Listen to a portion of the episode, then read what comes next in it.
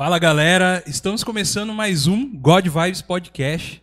Sejam todos bem-vindos. Eu sou o Douglas Xavier e nessa tarde meio chuvosa, meio quente, meio frio, eu não sei o que, que tá hoje. Meio de São José dos Campos. Diretamente de São José dos Campos. tarde de São José dos Campos. Esse aí chama-se. Chama. É, ninguém sabe o que acontece. Isso, exatamente.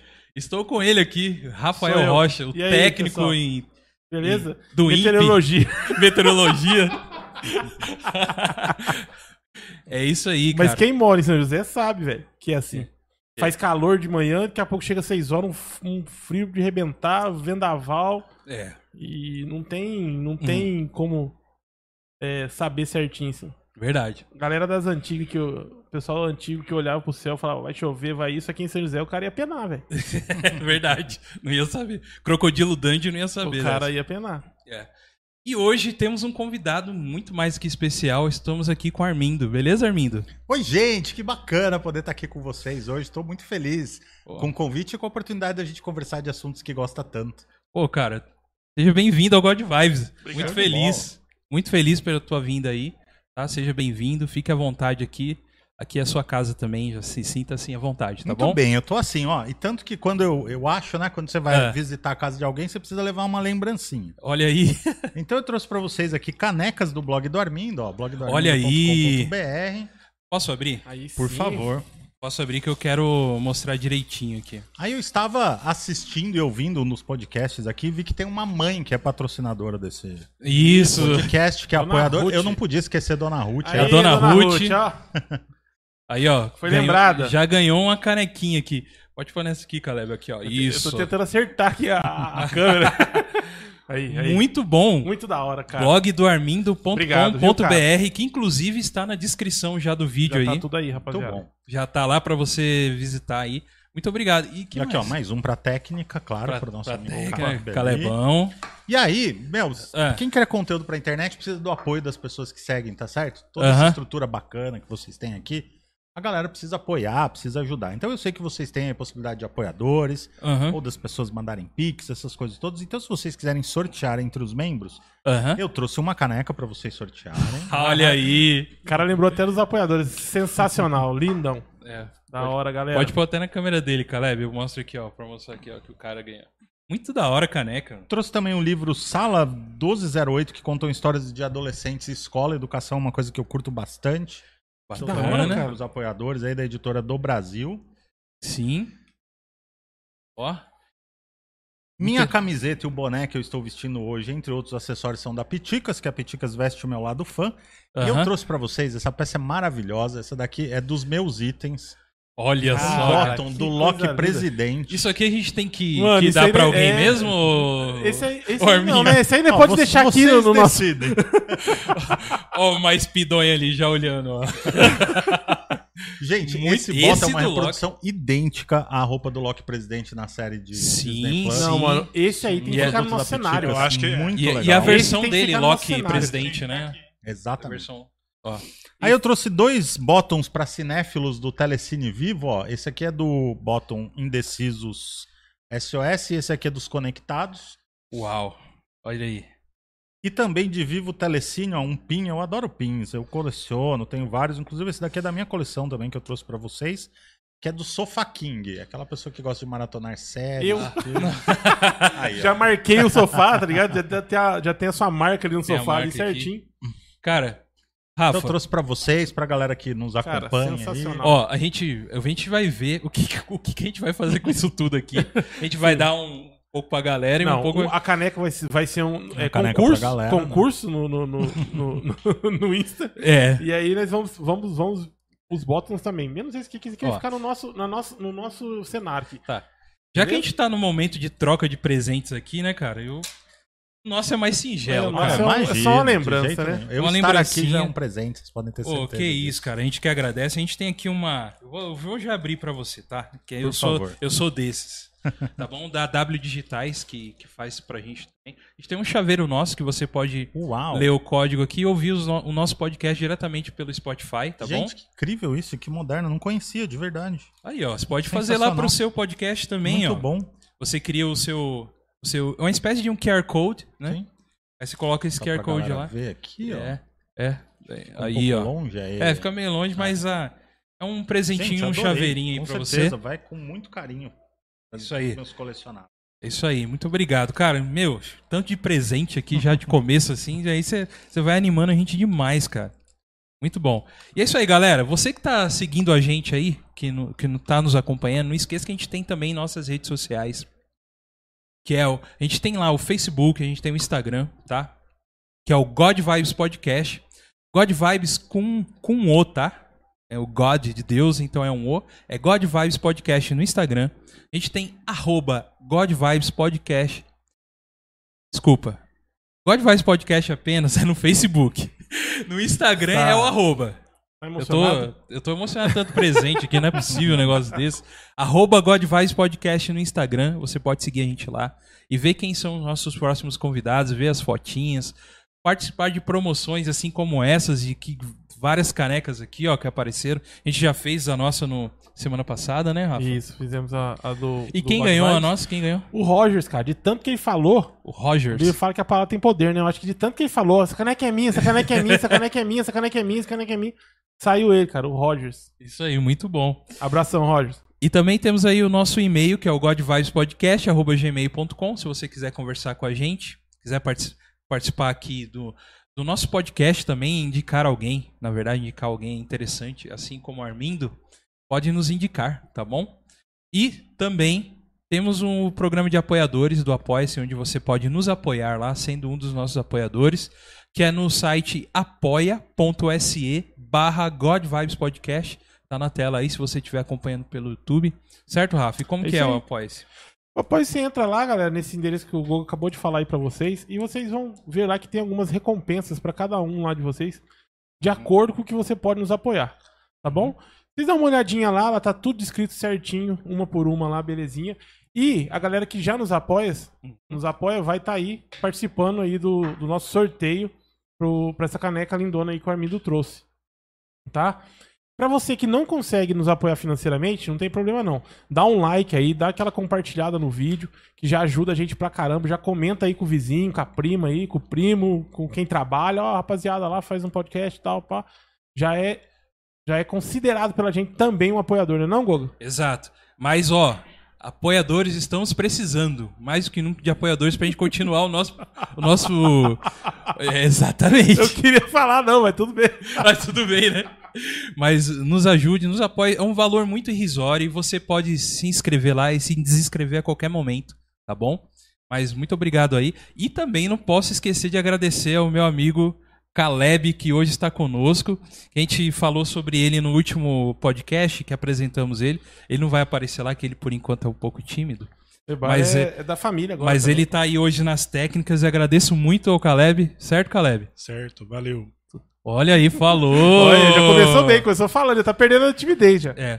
O Caleb, ele tá responsável por, por entrar em contato com os nossos convidados, cuidar da nossa agenda, né? E, e ele é um cara muito bacana que já acompanha a gente, na verdade, há muito tempo, Desde né? o Caleb, começo, desde o início. desde o início, Tá com a acompanha a gente gente, E desde o início que eu digo, não é nem do programa, é amigo nosso já há muito tempo, desde, né? início, desde a adolescência. Desde o do início, o céu só Isso. tinha, entendeu? Era dia e noite só. O Caleb já estava lá. Né, Caleb? É isso aí. Muito obrigado, viu, Caleb, pela sua presença hoje. E hoje, muito feliz com o Armindo aqui. Armindo, seja novamente bem-vindo, cara, ao nosso programa. Fica bem à vontade. Hoje a gente vai bater um papo aí sobre tudo aí, sobre é, nerdice, sobre sua vida. A gente quer conhecer você um pouco, né? Entender. É, eu tava lendo lá o, o seu portfólio e, e você é, é, você tem qual formação mesmo? Você é repórter, né? Você Eu tem sou formado em em jornalismo. jornalismo, É, aqui e- na Univap em São José dos Campos. é, em jornalismo e, e atua também com, com, com, com a imprensa, como imprensa, né? Sim. E, e, e você é especializado, imprensa especializada em, em assuntos nerds, seria isso mesmo? Exatamente, é. eu sou- Ah. Eu atuo aí no jornalismo que eu falo que é geek tech, né? Tem uma ligeira diferença. Não foi Uhum. sempre assim, né? Eu, eu, eu me formei aqui em São José dos Campos mesmo, em 2002. É, em 2000 eu comecei a fazer estágio na Vanguarda. Eu Legal. trabalhei, vocês talvez não lembrem porque são jovens demais, mas eu trabalhei no que seria o tataravô do G1, que é o evanguarda.com. Acho que eu lembro. Foi Eu a lembro, primeira poxa. operação de jornalismo Lembro sim, online cara. aqui da, da região. Sim. É, e aí, então, eu, é, eu tava no meio da faculdade. Então, de 2000 a 2002, eu comecei a fazer isso. É, então, eu trabalhei na vanguarda, trabalhei é, em, em todas as partes de bastidores, assim. A hora que eu me formei em 2002, a vanguarda foi adquirida ali, né? Mudou de direção pro Boni. Uhum. E aí, eles não me efetivaram, mas mandaram, me mandaram pra TV Diário em Mogi das Cruzes. Imagina. E aí ali eu já tinha parado de trabalhar com jornalismo online. É, eu posso dizer que eu fui um dos pioneiros do jornalismo online. Fui uma das primeiras pessoas no Brasil a usar e-mail, porque eu dava aula numa escola de, de informática. É, participei da segunda Campus Party, de lá pra frente, praticamente das oito primeiras é, Campus Aham. Party. Eu fui da galera que ajudou a construir a internet é, no Brasil, né? E depois da TV Diário eu fui para Ribeirão Preto, onde eu trabalhei também afiliadas da Globo, trabalhei em Ribeirão Preto, São Carlos, Campinas. Fui para São Paulo, trabalhei um pouquinho na Globo São Paulo, trabalhei no SBT. E aí a gente já chegou em 2007, 2008. Eu tive que mudar para minha com a, com a minha esposa aqui pro, pro Vale do Paraíba de volta. Uhum. É, nosso apartamento foi assaltado lá em Ribeirão, enquanto eu traba tava trabalhando no SBT, um rolo. E eu tive que dar um reset na vida, assim. E aí a gente veio pra cá. Então, ahn, aí eu tinha participado de um evento em São Paulo que era sobre mídias sociais. Uhum. A gente tá falando de 2007, foi quando surgiu o Facebook, surgiu o Twitter. Aham. E a gente é, não tinha mercado pra trabalhar, né? Eu falei, eu vou trabalhar com esse negócio aí. Vou... Já que eu sou formado em jornalismo, Jornalismo, aham. já que eu sou nerd desde criança, apanhava por ser nerd, né? Hoje é descolado e legal, mas quando eu era nerd a gente apanhava por ser nerd. Exatamente. E, e aí as pessoas acham que apanhava no sentido figurado, não é não. Não, é porrada mesmo. é, de, de ter um encontrinho depois da sala de aula e você tomar porrada. E aí eu tinha terminado meu MBA em marketing. Daí eu falei, quem for trabalhar com esse negócio aí vai trabalhar com... Precisa entender de conteúdo, precisa ser nerd e precisa ter um pouquinho de marketing. E aí comecei a ser consultor nessa área, é, tive bastantes con- conquistas. Fui a primeira pessoa eu não vou é, cair no erro, talvez, de dizer que fui a primeira, apesar de eu ter quase certeza que eu fui. Mas um dos primeiros a criar o primeiro evento de marketing digital aqui em São José dos Campos, Bacana. Que cara. foi o Social Media Vale do Paraíba em 2009. E depois o Social Media Vale do Paraíba virou Social Media São Paulo. E com os nossos patrocinadores na época, é, PagSeguro, Senac, nós viajamos todo o interior de São Paulo e capacitamos mais de 3 mil pessoas de forma gratuita. Hoje eu tenho muito orgulho de dizer que pessoas que são donos de agência digital, coordenadores de cursos de, de, de digital no interior de São Paulo, estiveram em alguma iniciativa minha de educação e, e legal, capacitação é, no digital. É porque naquela época a gente pensou assim, já que não tem mercado para trabalhar, vamos construir o nosso mercado. Então nós trouxemos, por exemplo, Thiago Leifert foi uma pessoa que pa- palestrou aqui em São José dos Campos, né? Uhum. Então nós fizemos um, um evento muito bacana, uma iniciativa muito legal e graças a Deus a minha carreira foi indo bem. Sim, cara. Mas chegou uma hora que eu, isso vai fazer quase oito anos, chegou uma hora que a minha vocação de jornalismo tava me chamando. Tá. É, e eu falei, né? Eu sou nerd desde pequeno, eu aprendi. a- hoje eu não programo mais, mas eu aprendi a programar computador com 9 anos de idade. É, com 15, 16 eu já dava aula de informática, dei aula Sim. de Windows 3.1, 3.1. de DOS. Eu, eu sabia fazer umas coisas no DOS, assim, que quase ninguém sabia. É, cheguei a trabalhar numa escola de informática, numa rede de escola de informática instalando rede. É, eu já era esse nerdão de TI, assim, dos 15, 16 anos de idade. Mas aquele nerd que não tem competência social, que não fala direito com as pessoas, assim, né? Aham. É, é o, o Sheldon de Big Bang Theory, pro, pros mais jovens que nos acompanham. Agora eles entenderam. Que, que não tem uma noção do que é ser esse nerd, né? Depois que eu fui aprender a ter competência social, mas era eu e os computadores. Entendi. Mas é engraçado que teve um, um período que eu participei de um é, de uma iniciativa de jovens aí do Lions Club, que era uma iniciativa em que a gente ajudava pessoas carentes, chamava Clube de Castores. E a gente viajava o Brasil inteiro, a gente tinha os nossos encontros. E nesses encontros a gente fazia ações solidárias mesmo, de, de ajudar as pessoas que precisam, essas coisas todas. E eu comecei a gostar de histórias de pessoas. Eu, eu conhecia o, o pipoqueiro, o cara da praça, o, o moço que fazia a limpeza de, de onde a gente estava. E foi por isso que eu fui fazer jornalismo. Né? Uma coisa que muita gente pergunta, fala, Armindo, mas você era nerd desde pequeno, aprendeu a programar com 10 anos de idade. Eu sabia dentro de mim que eu não queria trabalhar com máquinas. Eu queria, eu, eu gosto de pessoas. Nesse Sim. período de pandemia, é uma coisa ruim pra mim é não poder ter contato com as pessoas, de, de, de não Sim. abraçar, de, de trocar ideia, de eu vou nos eventos, assim, as pessoas querem tirar foto comigo, elas me agradecem, eu falo assim, na real, eu que tô te agradecendo, obrigado por você vir falar comigo e, e pedir Aham. pra, pra tirar foto, né, por favor. Às vezes eu tenho compromisso, a minha mulher que, que cuida de mim, a Juliana, mandar um, um beijo pra ela, é falar, Armindo, a gente tem outro compromisso, a gente precisa ir pra outro lugar. Eu falo assim, ó, eu sei, mas essa pessoa veio até aqui pra me ver falando, pra Uhum. falar comigo e eu vou atendê-la. Eu vou chegar atrasado no outro lugar, mas eu vou falar com essa pessoa. Sim, cara. É, então, é, tem um lance de vocação, né? Eu acho que a minha era essa, de conhecer pessoas e contar histórias é, sobre elas. Aí um dia eu tava em casa, eu falei assim, ah, quer saber? Eu vou criar o blog do Armindo é, pra eu escrever minhas groselhas, minhas coisinhas...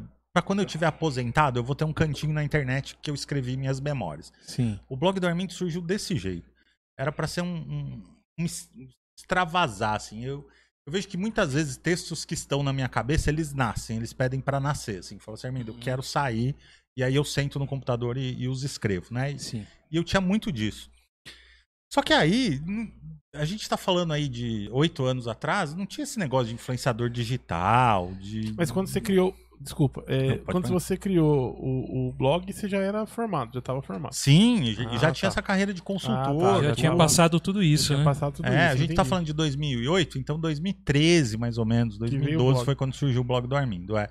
Era uma época que tinha alguns blogs de sucesso já, mas era uma mídia meio independente, Sim. meio... é- era um momento diferente do que os blogs é, estão hoje, né? E Hum. aí eu fui lá escrevendo minhas coisinhas, assim, um ano, dois anos, três anos.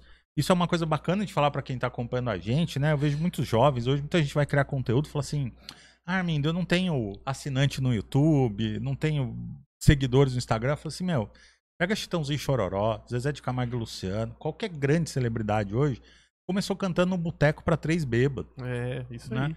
Aí chega lá em Barretos, audiência de 100 mil pessoas, acho que aquilo veio do dia pra noite, não veio. O Uhum. meu blog foram três anos de mais puro anonimato, né? A sorte é que eu tinha uma carreira muito sólida dentro de grandes veículos de comunicação e, o- Uhum. e os colegas começaram a entrar em contato comigo e falaram assim, Armindo, eu vi que você tem um blog, eu tenho um cliente que tá fazendo tal coisa, você não quer contar a história dele? Eu falei, ah, manda aí, né? Vamos, vamos fazer e tal. Aí um dia eu tô lá em casa fazendo minhas coisas de trabalho, de consultor, essas coisas todas, e ligo uma empresa, um instituto, falo assim, Armindo, a gente queria te contratar é, para fazer uma matéria sobre utilização de tecnologia na educação. É, eu fui uma criança pobre, né? Minha mãe, meu pai se separou da minha mãe muito cedo, quando eu tinha três anos de idade. E aí é, ela conseguiu uma bolsa para mim num colégio de ricos, Sim. né? E, e aí eu aproveitei essa bolsa, foi lá que eu aprendi é, informática, essas coisas Uhum. todas. Então eu tenho uma crença pessoal muito forte que a tecnologia nos empodera. Né? Sim. É, hoje uma, uma criança de periferia aí pode pegar um celular simples de tudo, começar a jogar Free Fire e um ano, dois anos virar um, um pro player, né? Então eu Sim. encantado por isso. E aí a marca me ligou para fazer uma matéria justamente sobre isso, como tecnologia empodera na educação, né? E eu falei, meu, vocês estão viajando. É, tem poucos Armindos no mundo, no Brasil aqui principalmente menos, mas vocês erraram o Armindo, não sou eu. Eu não tenho um blog de, de anúncio, de vocês me contrataram para fazer um bloguinho para escrever minhas coisas aqui, né? Eles, não, Armindo, a gente gosta da- do seu jeito, da sua vibe, essas coisas todas, a gente quer te contratar. E aí eu tava fazendo a, a matéria lá, entrevistando as crianças e a diretora, e, e eu tive um daqueles momentos, assim, né, que você olha pra cima e fala assim, meu, eu posso receber pra fazer uma coisa que eu gosto? Porque você tava com prazer de fazer aquilo ali naquele Exatamente. momento, né? É.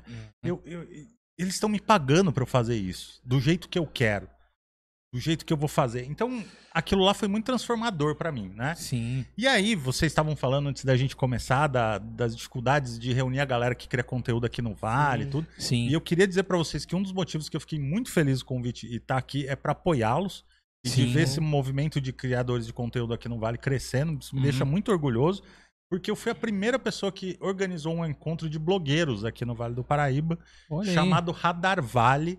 Em 2012, talvez 11, uma coisa assim, na Heineken em Jacareí. Eles da emprestaram hora, uma cara. salinha pra gente, a gente convidou todos os blogueiros, essas coisas todas. E depois eu fiz mais cinco encontros de blogueiros aqui na região, vários Radar Vales. Depois fiz um Creators do Vale. E depois apoiei outros jovens a fazerem outro é, evento de crescimento, porque eu já tava ficando velho, né? Já tempo de ficar fazendo tanta Sim, iniciativa. É, então, quer dizer, eu fui uma das pessoas que apoiou muito o cenário de criadores de conteúdo aqui na Muito região bacana. do Vale do Paraíba. Hoje em, dia, hoje em dia eu vejo assim, cara, não sei se vê da mesma forma. Tem alguns eventos, tem reuniões, tudo, mas parece que não fica, sabe? Parece que não, Sim. não prevalece. Parece que vem, aí perde força e acaba. É, tem um problema muito grande aqui no Vale, né? Que as, as empresas precisam apoiar mais o, o criador de conteúdo regional, né? Uhum. Tem eventos é, geeks e gamers que acontecem aqui na região que eu não coloco o meu pé, né? E falou assim, Armindo, mas por que, que você não tá indo? Por que, que você vai cobrir o evento de São Paulo e não vai cobrir daqui? Você é metido, né? Falou assim, não, porque esse evento contratou um monte de gente pra vir de fora. Ah, anunciou lá nas redes sociais, olha, vem aqui o streamer, não sei das quantos, o dublador, não- e não convidou ninguém do Vale do Paraíba. E assim, não precisa me convidar de verdade, mas convida um talento aqui da, da região, Uhum. né? Uma pessoa que tá começando, que tá no meio do caminho. Então, assim, se eles não valorizam o local, eu não vou valorizá-los.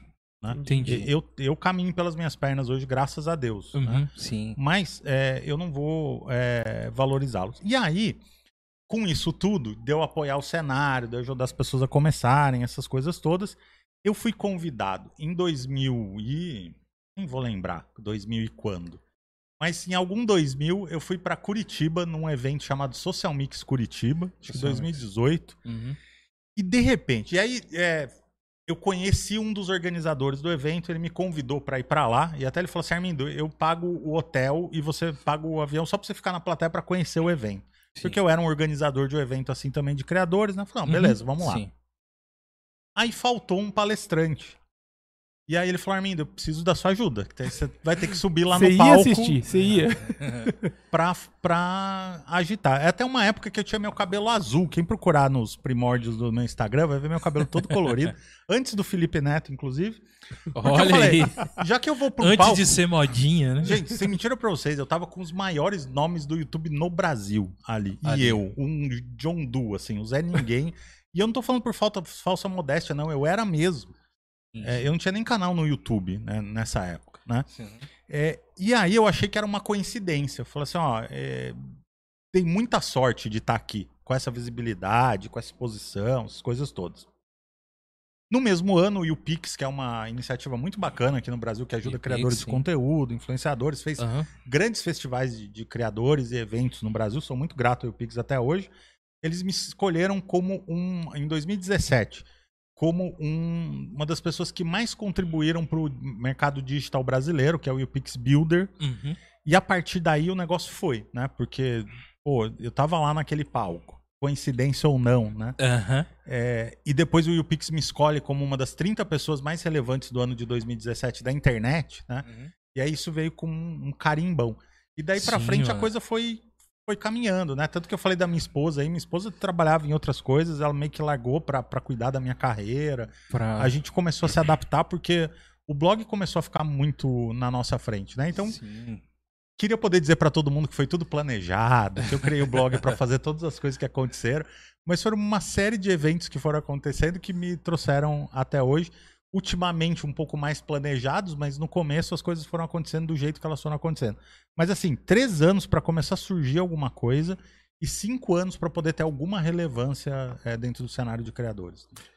É, nesse, tocando nesse assunto aí, cara, eu queria, não sei se até se cabe já, né? Mas eu queria fazer uma pergunta pra você no seguinte. Tem a, gar- eu- a gente sabe disso, que é muito difícil, come- o começo é muito difícil mesmo. Uhum. Você tem que perseverar, né? Se você não perseverar, não Exatamente. acontece, não acontece, não acontece. Você tem que se reinventar. A gente. Mas é, eu até tava dando uma olhada também no, no- no YouTube lá, vi até um vídeo seu sobre isso, e eu, e eu tava pensando, né, algumas coisas exatamente sobre isso também. É, para trazer alguém pra falar aqui. E eu achei. Aí eu vi o vídeo seu e falei, nossa, cara, hein? demorou, eu vou perguntar isso pra ele. E a galera, cara, o que, que você tem a dizer pra galera? Que eu vi um vídeo seu, você falou assim, ó, meu, faz um tempo que eu tô aqui, já tô parado, eu dei, um, dei uma desanimada, mas tô voltando assim, assim, repaginei aqui o, o nosso. Você tá quanto tempo no, no YouTube? No Três, YouTube. é, dois anos. Dois anos. É. Repaginei aqui, né, o, o- o nosso canal e tal. E essa galera, cara, assim, eu. A gente que tá aqui sabe que todo dia tem um leãozinho pra matar, né? Tem todo, todo programa tem um leãozinho pra matar e tudo mais. E a gente sabe que tem dia que a gente, meu, tá bem desanimado, tem dia que vamos que vamos, tem dia que. É assim. Mas que, que, que você tem a dizer assim pra rapaziada que, que já tá um certo tempo no, no YouTube Uhum. e aí dá aquele desame e É, o que eu acho que a pior coisa que você pode fazer é colocar todos os seus ovos num cesto só, né? Hum. Muita gente me pergunta, né? Fala assim, Armindo, mas você tem blog, né? 2021, ninguém fala em blog, essas coisas todas. Fala, é... O blog é a minha casa, eu pago a minha hospedagem, eu tenho meu conteúdo e faço download a hora que eu quiser. É, se tá fora do ar, eu vou lá e conserto. O, o jeito que o blog tá no ar, é, fui eu que fiz. Cada coisinha daquela Sim. foi do meu jeito, então é a minha casa, né? E o blog tem uma coisa muito bacana pra mim, que ele me traz muita credibilidade. Muitas marcas das quais eu me relaciono, elas se relacionam comigo porque eu tenho um blog, porque eu sou jornalista e, e escrevo sobre isso. Mas assim, eu tenho blog, tenho Instagram, tenho YouTube. é, Hoje, é claro, eu tenho uma necessidade de ter uma renda do blog que antes eu não tinha, né? Hum. Às vezes as pessoas brincam comigo, né? Falam assim, você trabalha muito. Eu falo assim, ó, não é porque eu quero. Querer, eu queria estar num hotel, numa rede com, Aham. com um drink com guarda-chuvinha, né? Uma água de coco. Era o que eu queria, mas eu tenho que pagar. do- do- se eu não faço o mês no, no meu blog e nas coisas que eu faço, eu não vou pagar a conta de casa real é essa. Claro que eu dou aula, quando podia dava umas palestras, essas coisas todas, mas assim, o, o grosso mesmo da casa vem do meu conteúdo, né?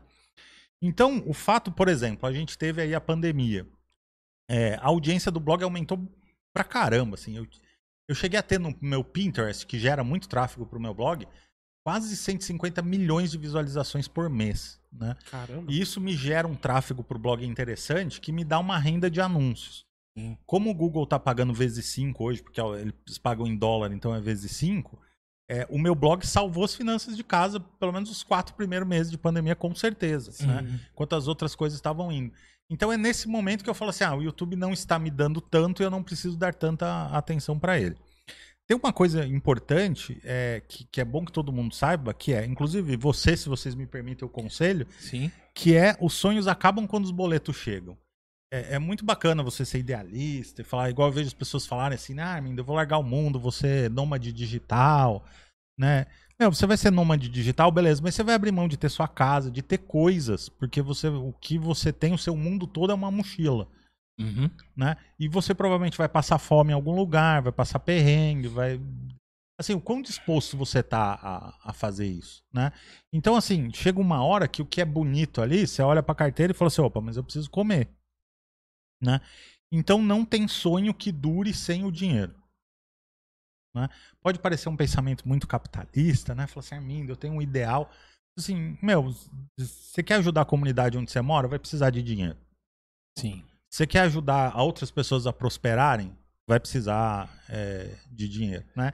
Várias vezes eu já fui convidado para lugares assim, às vezes as pessoas querem que eu conheça coisas, coisas todas, eu, eu sou convidado, as pessoas às vezes não querem que eu pague a conta e, e eu as agradeço, mas em algum momento eu vou voltar lá e vou consumir, porque eu acho que eu tenho que levar prosperidade para aquele lugar.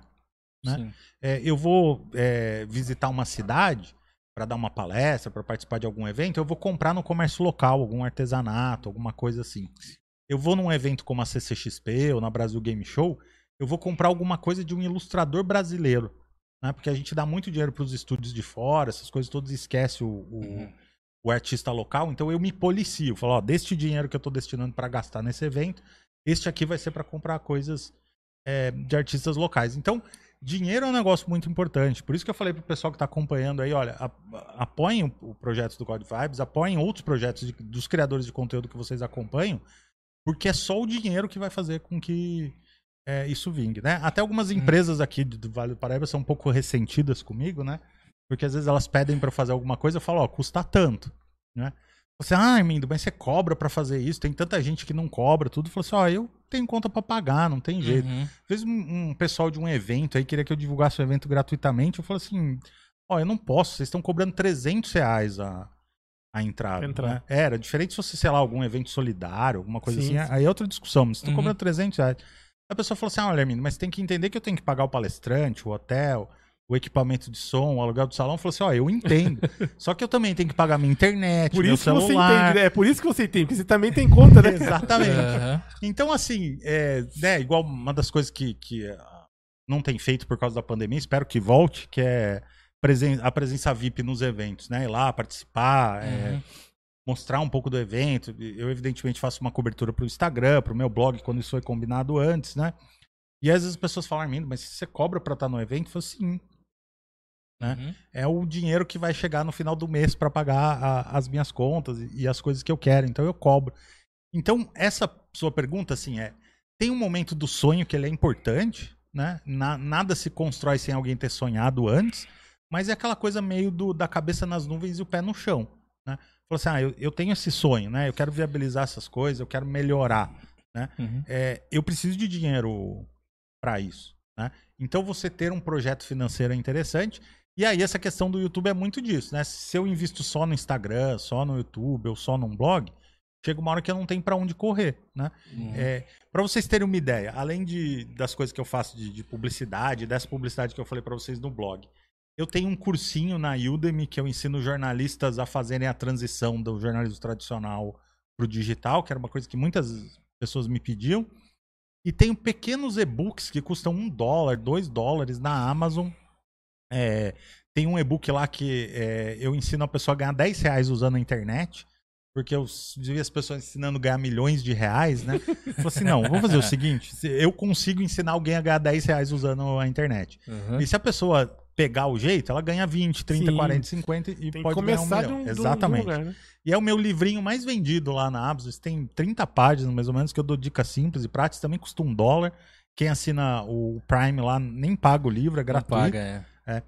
E, e aí, então, eu tenho uma um cesto de receitas que quando uma aperta, a outra vai. Então, com certeza, quando eu tiro o pé do YouTube é porque outros lugares estão me brilhando mais o olho do, do dinheiro, né? A entrega no YouTube já é um problema muito grande. Mas daí, a hora que dá uma estabilizada, eu com certeza volto e, e saio produzindo Legal. conteúdo. É, então, cara, ó, a sua história é muito interessante. É, você veio falando aí um monte de coisa, veio, veio na minha cabeça uns pensamentos assim de. ah, da minha infância também. Você falou também que tinha muita dificuldade quando criança, né? no- dificuldade em financeiras, né? Sim. É uma coisa que eu até comentei aqui com a galera, que parece que nos anos 80, anos 90, a... era um pouco mais difícil as coisas mesmo, né? Então a galera era mais ou menos o mesmo patamar, né? Era Sim, é difícil isso ter um mesmo. carinha que era muito rico, ou, sabe? A gente Uhum. era meio ali junto. E era legal que eu começava a, a- lembrar, assim, que tinha um que tinha um... Ou você tinha um Super Nintendo ou tinha um Mega Drive, né? Você, você lembra disso daí. Então você me trouxe a lembrança também de um nerd criança. Quer dizer, a gente não, não se dizia, nem falava que era nerd, né, naquela época, né? A gente curtia as coisas e depois, agora pra frente, depois aí, vamos dizer ali, dos anos 2000 pra cá, que veio Uhum. fortalecer esse nome, né? E você. E, e tem essa diferença, né? Do nerd, do geek, né? Tem uma diferença aí.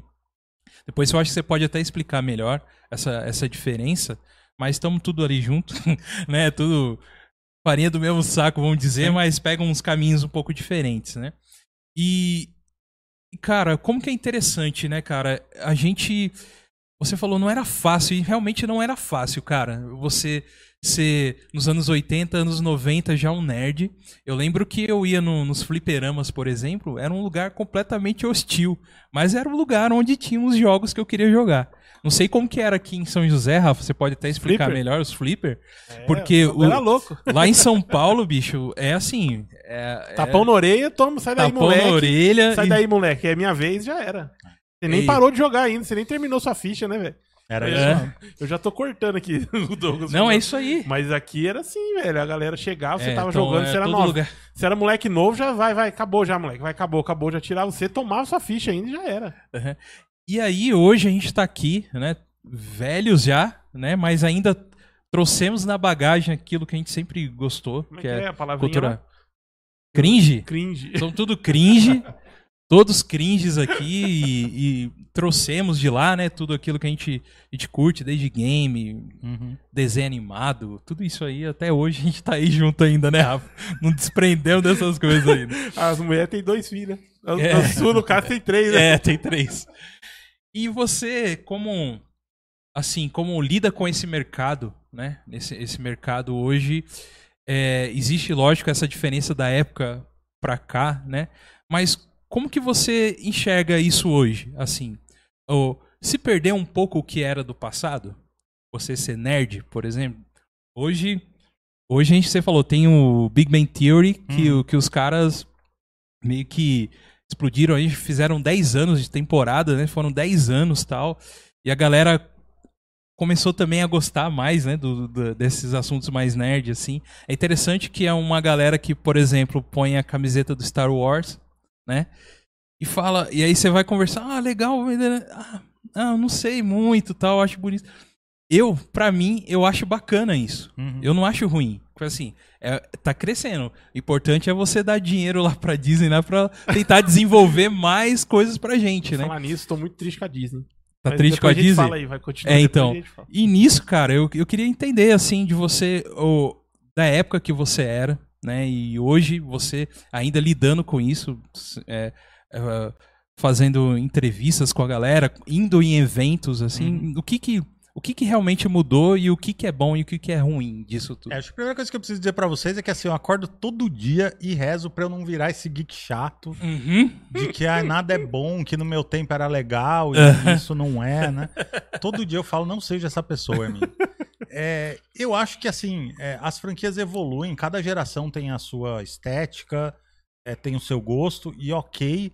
E em alguma instância, o que é o BTS de hoje era o menudo antigamente, Isso. era o- os meninos de calça colorida lá, o restart. Aham. Então, assim, o- os jovens têm um comportamento de, de, de bando ali, de, de- porque eles estão procurando a sua identidade é, no mundo, né? Então, assim, eu acho que as coisas evoluem e é bom que elas evoluam, né? Eu lembro que eu tava, pra quem é daqui de São José, no Center Valley, aí tinha um um Stormtrooper na porta da loja lá, de papelão, e uma criança perguntou pra mãe o que que era aquilo, e a mãe falou, ah, isso aí é o Vader branco, né? E- E você tava perto ali da hora, você já sentiu que aquela fria. Doeu. Eu, Então, é, coração. normalmente eu sentiria, mas falei assim, ah, que bom que tá popularizando, que tem Star Wars no, no corredor. Aham. É, que ela as crianças entende. estão perguntando o que, Que ela é entende aquilo. que é o, pelo menos tem um Vader ali no meio, né, cara? Sim. Então, ô, bacana. Então eu, eu sou essa É aí. pessoa que, que acha que é isso. E, e uma Hum. coisa legal, assim, né? Você falou da diferença do nerd e do geek. É, o nerd normalmente é o mais estudioso, então você pode ter aí o nerd de física, de química, de Uhum. programação, né? E hoje o geek eu gosto de dizer que ele é um apaixonado pela cultura pop, né? Várias Tá. pessoas vêm falar pra mim e falam assim, Armindo, eu não sou geek. Fala assim, ah, não é? Você tem alguma série que você já maratonou? Ah, eu assisti 10 temporadas de Grey's Anatomy. Você já fala de todo mundo. Pronto, é Então você é geek, É. né? Ah, eu amo Friends, Armindo. É geek, sabe o nome de todos os personagens, sabe cantar Smelly Cat, é geek, Uhum. né? Tá. É, e todo mundo hoje, ou uma meia, às vezes a pessoa tá de, de social, mas tem uma meia de. ho- Hoje eu tô vestindo uma meia de Friends. É, então tem, tem uma peça ali, um chaveiro. Eu tenho o chaveiro do Baby Yoda, quer dizer, do Baby Yoda não, do Groku, pouco conhecido É, como Baby Baby Yoda. Yoda. Aham. É, então, assim, todo mundo hoje que, sei lá, assiste o Netflix, é, tem uma banda do coração, um anime, um game, ele pode ser considerado geek. Então, hoje o geek deixou de ser nicho para ser uma coisa muito mais ampla e cada um tem um pedacinho de geek, mesmo que a pessoa não se ache geek ou não se Uhum. sinta um geek. É que eu sou o extremo dessa indústria, né? Eu Sim. tenho. É igual eu cheguei aqui, tem o tapetinho nerd. Em casa tem dois, um na entrada de casa e outro Sai todas as almofadas da minha sala são geek. Eu tenho item colecionável na minha sala. Meus copos são geek. Uhum. A roupa- minha roupa de cama é. Eu só uso roupa geek de segunda. Outro dia na, na pandemia eu tive que sair correndo pra comprar uma camisa social pra um evento que eu tinha que ir lá. Você não tem família, nenhuma. Porque eu não tinha camisa social é, pra ir. Então hoje ser geek é meu estilo de Fica vida. a dica né? aí de camisa social geek. Não é, não, essa não tinha, infelizmente. Mas camisa polo geek tem hoje, graças a Deus, a gente pode se uma. expressar em, em outros momentos, né? Mas Aham. é, então assim, eu, as, né? E as pessoas podem achar, falar assim, ah, o Armindo é geek só pra aparecer na internet, né? Eu falo assim, não, é, é o meu estilo de vida, é o que me define, é o que eu vivo no, no meu dia a dia e eu, é, por consequência, ganho dinheiro com isso. Então eu sou o extremo dessa cultura geek. Mas de certa forma, cada um tem um pouquinho de geek nos dias de hoje. Eu acredito muito nisso. Sim. E Rafa, você falou que queria falar alguma coisa um da Disney. Disney. Toma cuidado que às vezes esse senhor aqui, ó, que está na nossa frente, ele pode ser endorse da Não, Disney fique- também. fique Que tranquilo. todo mundo apoia esse cara aqui, não, tá? cara, tudo bem, mas ele tem que entender que aqui no God vai nós fala e seja Deus quiser, velho. Podem falar. Não, mas é brincadeira. O que eu vou falar é o seguinte, cara, é que eu tava. É, é- é só um, um gosto meu só. É, eu tava tão animado com Star Wars Vision, cara. Achei que ia ser tipo uma série mesmo, uma série. Eu não, Aham. não tinha lido, não tinha ido ah, mais fundo. Eu achei que ia ser tipo um, é, uma série com temporada e tudo mais. E Sim. não, e são curtas, né? É um São projetinho. vários, são vários curtas, cara. Ah, A- a- eu não sei porquê, mas a, a Disney já tinha isso, na verdade, não sei porquê. Lógico que eu sei. A Disney sempre teve isso. Hum. Mas, meu, tá, tem bastante curta, né? Se você entrar no, no- na stream da, Di- da Disney, tem muito curta. muito. Uhum. E aí eles lançaram vários curtos. Não tô falando que os curtos não são bons. Eu só assisti dois até agora. O primeiro já me deixou encantado. É muito bom. Mas eu, como fã, queria um- uma historinha a seguir, Entendi. entendeu? Só Posso isso. dar uma dica pra você, dentro Ah. da Disney? Manda, manda. Doug. O Willow na Terra da Magia. Sensacional. Não, também. Mas o, o Doug, o cachorrinho lá do Up, sabe? Sei. Tem agora um desenho específico dele, uma temporadinha. Mas Mano, não é, que não é curta. bacana. Não é curta. Não, não, não é curta, né? São. É, é como se fosse um desenho animado que Mas, você assiste. Ah, tá. Beleza. Daí ele tem uma temporadinha lá. Tem os capítulos. Mano, né? bacana demais, Vou velho. assistir. Vou Assiste pegar ao o Caio e vou Doug. assistir, vou assistir. Não, pode ser até sem o Caio, você vai se divertir sem a criança do lado. Eu mano. vou assistir. É demorou. muito bacana, mas coloca o Caio junto também, que ele vai gostar. Demorou, vou assistir. né? E, e o que, que você acha, cara, da Disney aí tá pegando tudo? Tudo pra ela? O que, qual que é a sua opinião a respeito disso daí? Então, ó, eu acho muito bacana que a- algumas propriedades de coisas que a gente gosta vão pra Disney, porque a Disney faz bem feito, né? Sim. É, é bom a gente lembrar, hoje a gente vê filme de super-herói, reclama, essas coisas todas, mas é bom lembrar que antes da Marvel virar o que ela é hoje, só tinha filme de super-herói ruim. Era raridade ter um filme bom. Você pega a Lanterna Verde, por exemplo, que é Deus quase uma unanimidade, né? É, Nem eles comunidade, gostam, é. gostam do filme.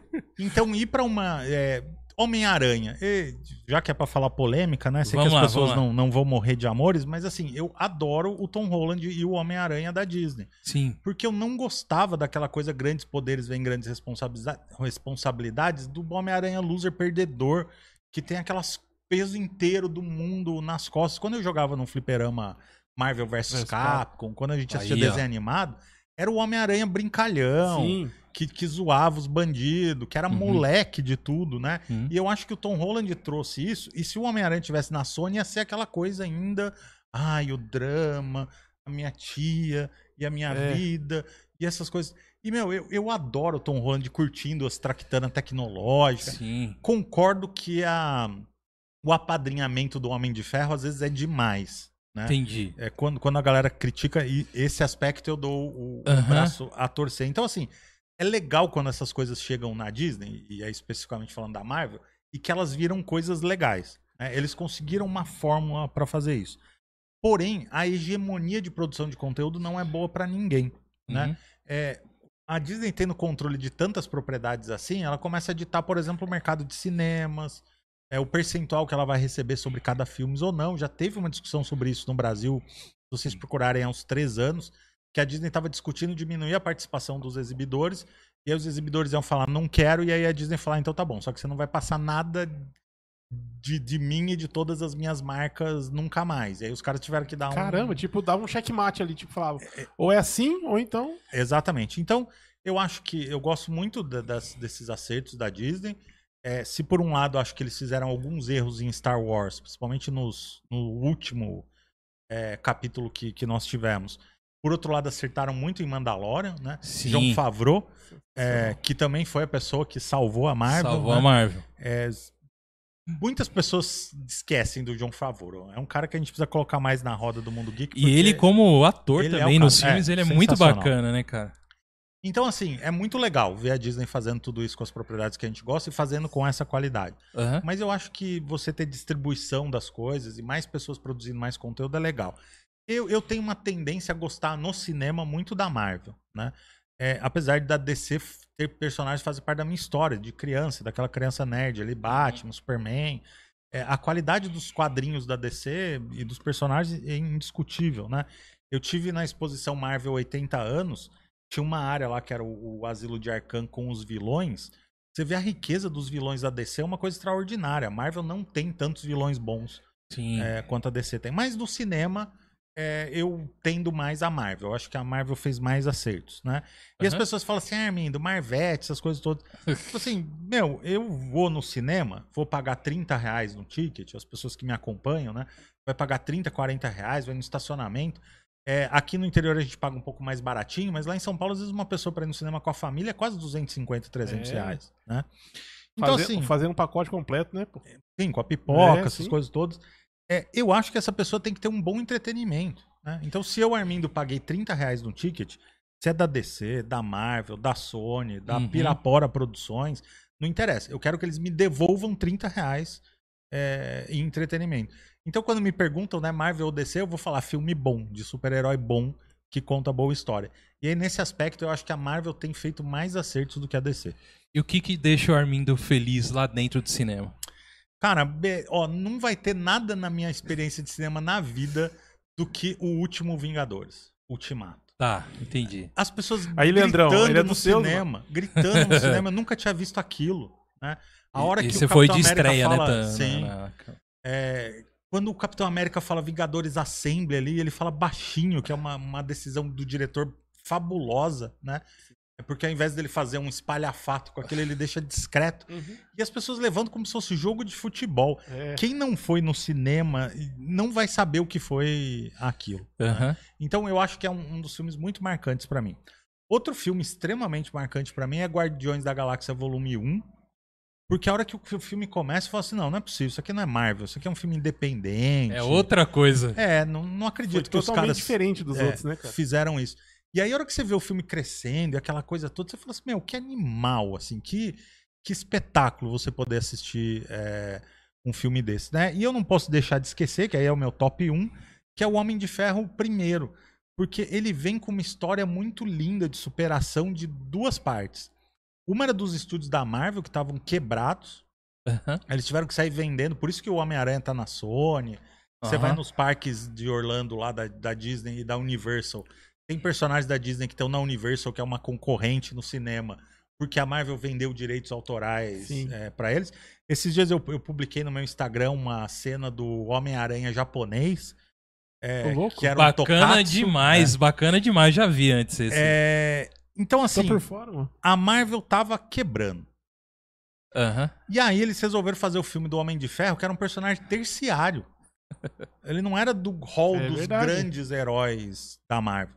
E aí eles chamam o Downey Jr., que era um ator que tinha tido problema com drogas, ele foi a Sim. ascensão ao declínio em Hollywood, né? E ele tava na pior fase dele. Dele, aham. E parece que essas duas entidades se abraçaram e falaram: vamos fazer esse negócio aham. acontecer. John Favreau, né? Na, na produção é, do filme. E Tanto é aquele- que ele. Ele. É, ele. Um acordo entre eles, né? Ele ia morder um, peda um pouquinho. Um pouquinho do. ah, Bilheteria, bilheteria, bilheteria. tudo mais. E o que, que é um pouquinho da bilheteria da Marvel hoje? E, e aquela iniciativa desses doidos que pegaram um personagem terciário, que E era um, um toque, virou o que virou hoje. Perdão. E o, o Downey Jr. saindo com um dos maiores salários do, do universo da Marvel. A Marvel tá nem dando conta mais disso. Exato. Ou Tanto seja, é que pegaram- mataram ele. Ou seja, estavam escambando, né? A Marvel tava aí praticamente, entre aspas, aí fechando, tendo que, tendo que fazer de qual- qualquer coisa possível pra ficar em pé. Pegaram um ator que também tava lá no Foi um, escanteio. um tiro né, no cara? escuro. É. Pegaram um, um herói que, que nem era um dos principais e os caras e le- eh, levantaram novamente Levantaram a a marca, e marca, tudo mais, né? cara? levantaram a marca. Sensacional. É, um- é uma, uma coisa incrível, cara, ver o que que, que, que a Marvel fez, assim, e, e a Disney... Eu sou da opinião que a Disney tem que comprar tudo mesmo. Só pra ficar bom. Só vai ficar bom, mas, brincadeira. mas aí, aí Brincadeira, é a minha bom ter. pergunta, que Aham. minha pergunta aqui pro, pro Armindo. E o que, que você achou do, do Liga da Justiça? Porque você falou que a DC tem só o seu lado mais novo, né? Da, Uhum. da adolescência ali. E o que, que você achou do, do Liga da Justiça do, Do Zack. Snyder. do Zack, Zack Snyder? Ó, e os Snyderianos também vão ficar chateados comigo, mas a minha opinião é pública e notória, né? Eu acho um erro. Um erro. É, imagina que eu fiz um trabalho, né? seja ele bom ou mal. Eu fiz um trabalho e, e alguém vem e pega o meu trabalho, reescreve e, e faz de novo. Né? O filme do, do Joss Whedon da Liga da Justiça é aquele filme. Se o Zack Snyder quisesse, tivesse fazer outro filme, ele deveria fazer outro filme. Né? Então aquilo ficou uma salada de autorias, né? O bacana do, do, Snyder Verso é que os fãs dobraram o estúdio a fazer isso pelo Snyder. Que tem uma história de vida sensacional, teve todo o drama com a filha que ele teve que, que, que desistir lá no meio do filme. Os executivos lá da, da Warner não são fáceis também quando o assunto é DC, né? Então, tudo bem que tem todo esse balaio. Mas eu não acho certo. Eu acho que se era para fazer uma versão do Snyder, que ele começasse outro é, Liga da Justiça de novo. Isso é uma coisa. E outra coisa que aí é de gosto, né? E gosto não se discute. Eu acho qualquer filme do Snyder lento demais, pelo amor de Deus. Aquela tomada de 15 anos com a Mulher Maravilha lá no topo. Daí você para pra perguntar, mas o que, que a Mulher Maravilha tá fazendo aqui em cima? Ela só tá lá pra ele mostrar o plano. Isso aí é que, que a gente desacostumou com o cinema dos anos 80, que era isso aí, É. né? É, não, tanto que ele veio com o aspect ratio já dos anos 80. É. não quis fazer o wide. É claro que é uma proposta estética é, muito própria. Mas é, eu particularmente não gosto. Eu acho essa coisa desses planões que ele faz, essas câmeras lentas, esse filtro meio PB sépia que ele aplica É. junto, são, são coisas que particularmente não me agradam. Mas Aham. tem uma coisa na história da Liga da Justiça toda aí que eu acho que é problemática, que é a coisa de ficar contando a história dos personagens de novo. Você pega Batman versus Superman, a melhor parte do filme é a hora que tá acabando. E, e eu, e eu lá no cinema tava conversando mentalmente, falando assim, gente, eu já conhecia a história do Batman, eu já conhecia a Não história precisava do, do construir Superman. mais, né? Exatamente. Né? É igual o Godzilla versus Kong lá, né? Aham. O filme pra ser ruim ainda sobra muito, né? É, E as pessoas vão verdade. falar assim, Armindo, mas é um filme pra ser feito ruim. Não, tem filme ruim, por exemplo, Sharknado. Qualquer edição do Sharknado que é ruim, você vai assistir Já querendo que sabendo. ruim. Exatamente. mas Kong versus Godzilla é um filme ruim dos ruins, né? E aí você fala assim, qual que é a parte mais legal? Dos monstros tretando. Porque você vai assistir esse filme, você quer ver os monstros É. dando porrada lá. Tanto né? é que no trailer tem muita imagem disso, né, cara? Pra Exatamente. chamar a atenção. Então deixa os monstros correr, né? Você vai assistir um filme do Batman vs Superman, duas entidades do universo dos quadrinhos, deixa o conflito entre eles, a tensão, a porrada começou, não precisa mais contar essa história que tá no imaginário de muita gente, né? Então quando eu vi que eles perderam todo aquele trecho de filme, eu falei assim, ah, não é possível. Aí chega no Liga da Justiça, seja um ou seja o outro, a mesma coisa. Ah, vai juntar todo mundo, blá blá blá. Aí, por isso que Snyder queria fazer seis horas de filme Exato. né? Porque quer contar. Aí você pega, né? Vou fazer a comparação com Marvel, não briguem comigo, mas eu tenho que dar o crédito a quem faz, né? Aham. Você pega o Homem-Aranha, os caras falam assim: ah, eu tinha um tio que morreu num, num acidente, beleza, vamos E continuar. ele falou essa frase daqui pra mim, frente. beleza, vambora. É. Em 15 segundos eles resumiram a história que normalmente a Warner DC contaria em uma hora é, de filme. Então, eu acho que eles pecam muito nesse timing, assim. Mas gostaria mesmo de ver bons filmes do, do Superman, do Batman. É, eu gosto muito do, do visual fantástico, né? Porque eu acho que o- os personagens da DC funcionam melhor em, em ambientes fantásticos. Então, o Tim Burton Uhum. é, faz muito sentido, porque você tem essa coisa de que os heróis da DC, eles têm essa coisa de semideuses, Isso. de, é, que é uma coisa que funciona bem no papel.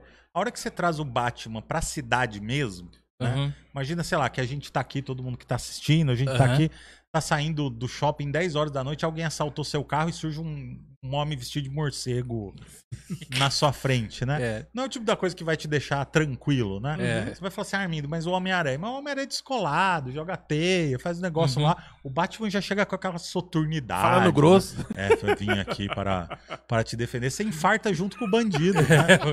So, E tem o chifrinho ainda. O Homem Aí você vê o- chegar todo descolado com luzes. Brincando, e- pá. É, aquela coisa toda. Então, assim, eu acho que o Batman funciona bem no, no universo é, mais fantasioso, né? Uhum. E naquela Gotham caótica e aqueles personagens vilões. É, tanto é malucos. porque a- as próprias cidades são personagens também, né? Exatamente, É, é tem a isso Gotham, né? É Tem isso mesmo.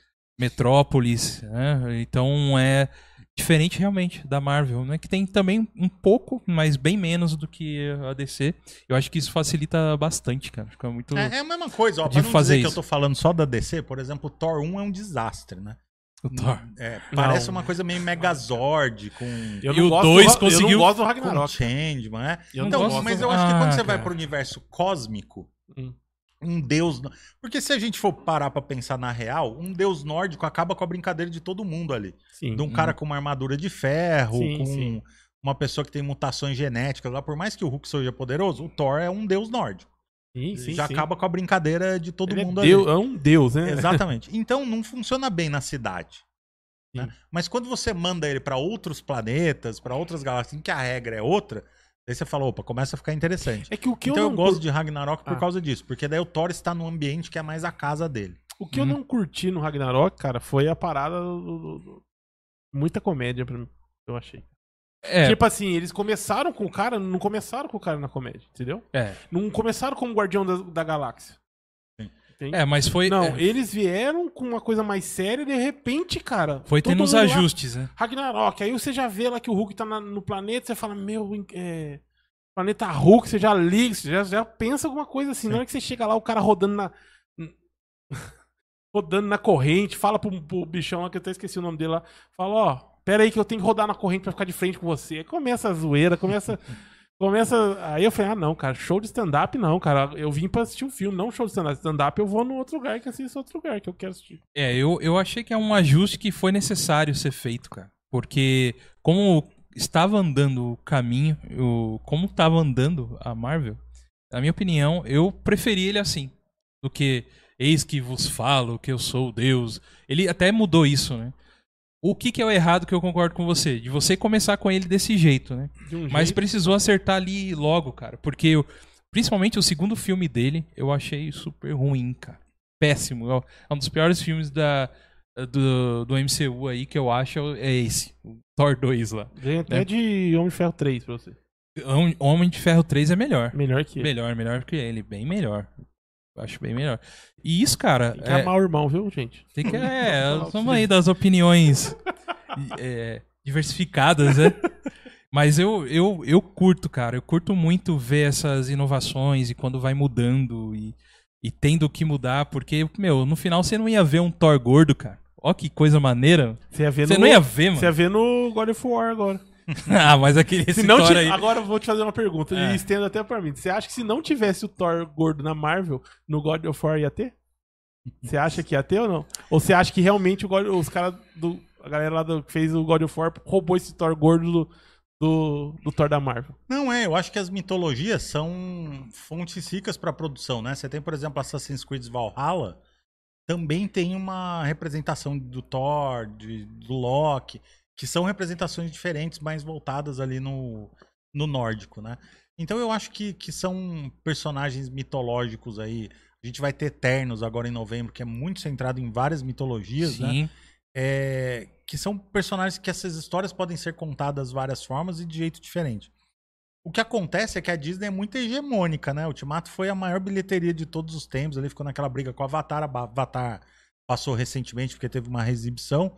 É, e aquilo fica no nosso imaginário. Tanto que você pega o, o game de Vingadores, e como eles não tinham direito autoral, eles mudaram a face de todos os personagens. Uma das coisas que aquele game não funciona é por causa disso, porque você não reconhece o Thor, não reconhece o Homem de Ferro, né? E o jogo é legal, né, cara? Você, você jogou? Então, joguei na, numa BGS, assim, um trial, mas não cheguei a jogar todo Eu também só joguei o game, beta. né? Eu achei legal, cara. Eu achei legal. Só que realmente tem, tem isso aí que você falou. É, então, a- acho que a Disney acaba sendo muito hegemônica e de uma maneira geral, se você entende um pouco da, da coisa dos vikings lá, a cultura nórdica, você vai ver que o Thor não ia ser tão Não ia bonitão ser- não ia ser trincadão, né? né, daquele jeito, né? Mas tem que Pô, fazer e é um- bom que tem que ter alguma coisa pra representar a gente também, né, Não cara? é, eu acho. Meu, eu me sinto muito representado por Thor lá, mano. A hora que eu vi, eu falei, quem disse que eu não tinha o físico do Thor? Exato, meu. Né? Quem Pô, falou isso Deus aí? nórdico e Quem tal. falou, né, velho? Quem falou? É, então. Quem falou? Vou é, Eu trouxe o Pica, Picator ó, aqui. tem pra aqui nós. o Ó. Picator. Picator aqui pra nós. Picator gordinho aí. Da W Digitais aí que nos presenteou. Valeu. Aproveitando, Will. queria agradecer aí todo mundo que está nos assistindo aí no momento. Muito obrigado a todos. Estão mandando aqui já algumas perguntas. Ah, eu é, queria... eu ia falar, por favor, mandem perguntas que na medida do possível eu respondo pra todo mundo. Isso, a gente vai Eu respondendo. falei, eu falei no, no, no chat aqui pra galera. É que o papo tá tão fluido que nós nem olhou aqui, né? Mas vamos, vamos mandar. É, né? então, eu vou. Eu tem, tem uma pergunta aqui. A gente Vamos lá. vai. Vamos conversando aqui, né? A gente vai colocando. O Daniel do Carmo, ele pediu pra perguntar pra você. Ele, ele é professor. É, pergunta pra ele se poderia ir na, é, fazer palestras em escolas pra alunos a, a respeito daquilo de você falou de, de mídias, trabalhar com mídias. Isso é uma coisa que você já fez alguma vez, de ir em escolas e, e palestrar sobre isso? Sim, sempre que eu tenho disponibilidade eu vou. Tenho, inclusive, alguns papos já meio pré-prontos, assim. Pra, eu já dei palestras de ensino médio, em faculdades. Então, sempre que possível, é só entrar em contato no meu Instagram. Tem a Juliana lá, que, que cuida, que é a esposa, que cuida da minha agenda, essas coisas todas. Agora, por conta da pandemia, evidentemente, a gente não tem Uhum. feito, né? Mas assim que as coisas estiverem mais normalizadas, a gente consegue agendar e, e falar com os alunos com certeza. E o Daniel também já levanta umas dicas aqui também, né, Google? Já fala, ó, tem camiseta social sim, do Naruto, do Simpsons, já, já, Aí já colocou. manda pra nós já. Pô, bacana. E falando um pouco nisso, é um- uma coisa bem interessante, né? As pessoas até questionam a gente assim, né? Poxa, vocês têm um canal no YouTube, parece que é uma coisa impossível, né? Ou você tem um. Ah, você tem a sua mídia social ali, onde você trabalha. As pessoas acham que é um negócio impossível. Uma coisa que a gente aprendeu aqui, isso eu posso falar como, como nós somos iniciantes também, no- é, de trabalhar em si com internet, com, com, com mídias e tal, que só basta você começar, né? Eu, é, então, qualquer pessoa hoje, cara, pode ter, pra você ver, até os nossos, nossos sistemas aqui, as coisas que a gente tem, é, se você for ver, são coisas simples, que dá pra você já começar a fazer alguma coisa, né? Você fala um pouco disso com, com, com a galera, você, o você incentiva de começar com aquele pouquinho mesmo, ou você acha melhor começar já uma coisa meio que meio Não, caminho acho que andado, a cara? última coisa que a única coisa que eu me arrependo no YouTube foi não- de não ter começado antes. Entendi. Porque eu sei que se eu tivesse começado antes, eu teria tido um, um retorno melhor. E começar antes pressupõe teria ter começado mais cru, né? É, eu acho que a gente inventa muita desculpa pra tudo, né? É, outro dia eu tava, eu dou uma, faço uma caminhada matinal aí pra pegar um sol, pra pra ter uma rotina de exercício diária, né? E aí eu vi um senhor andando na minha frente, ele tava com aquele andador assim. Eu tenho certeza que o que eu demoraria, sei lá, pra dar uma volta no parque, talvez ele vá demorar o dobro ou o triplo do, do, do que aquele, daquele jeito. Ele tava caminhando, daí eu falei assim, poxa, quantas desculpas a gente não tem na vida pra não fazer as coisas, né? E esse senhor tá aqui com toda a dificuldade do mundo, Uhum. é, é caminhando centímetro por centímetro, né? Eu falei de Free Fire. Tem muita gente que Uhum. torce o, o nariz pra Free Fire, porque é um Uhum. jogo muito popular, essas Sim, coisas sim. todas. Mas, gente, que bom que Free Fire, eu brinco, né? Roda até numa torradeira, né? Roda em tudo, em casa num micro-ondas.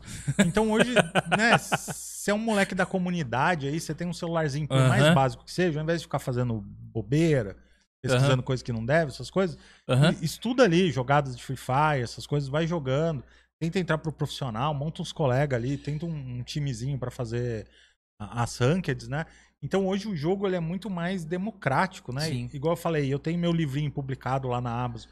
Eu não precisei de uma grande editora, até tenho livro publicado por editora, mas para esse livro especificamente eu não, não precisei de nada disso. Eu fui lá, escrevi meu livro, publiquei Aham. e as pessoas estão dispostas a pagar. Então eu acho que a gente precisa começar com o que a gente tem. Aham.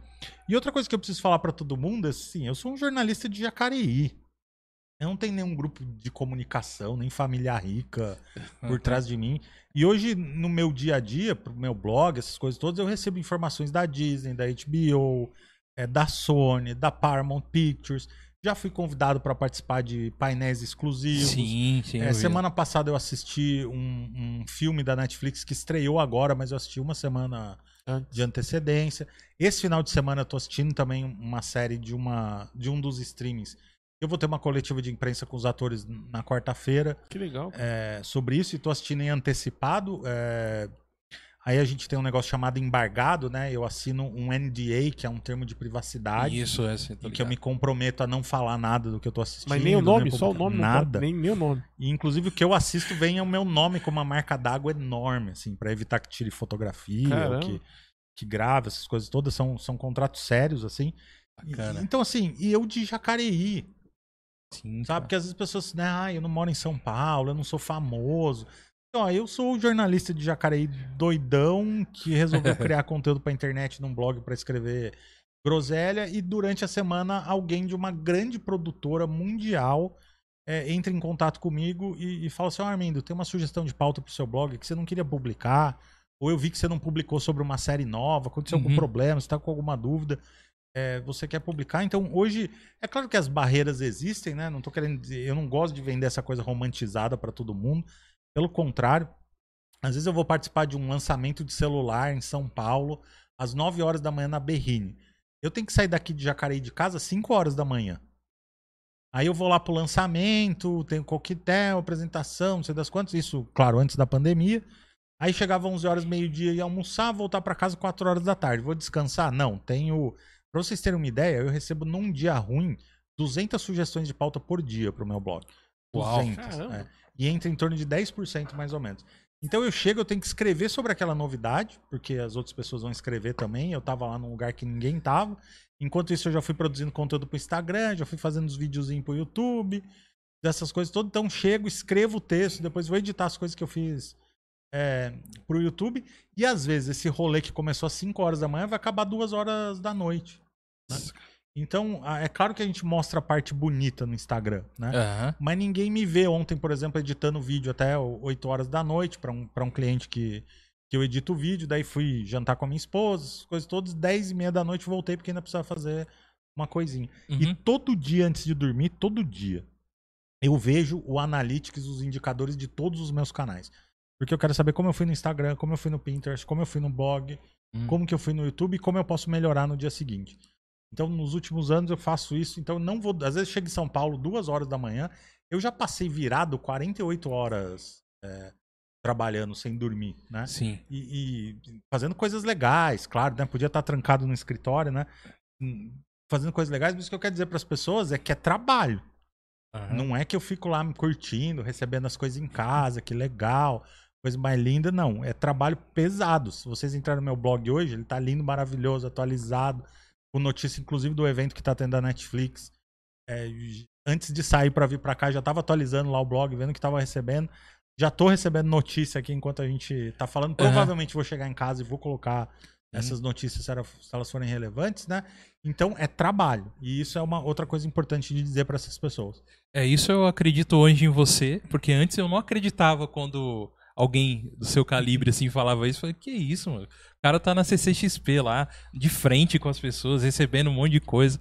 Hoje a gente criando aqui um conteúdo, a gente sabe o quão é trabalhoso, cara. Sim. O quão é difícil fazer, né?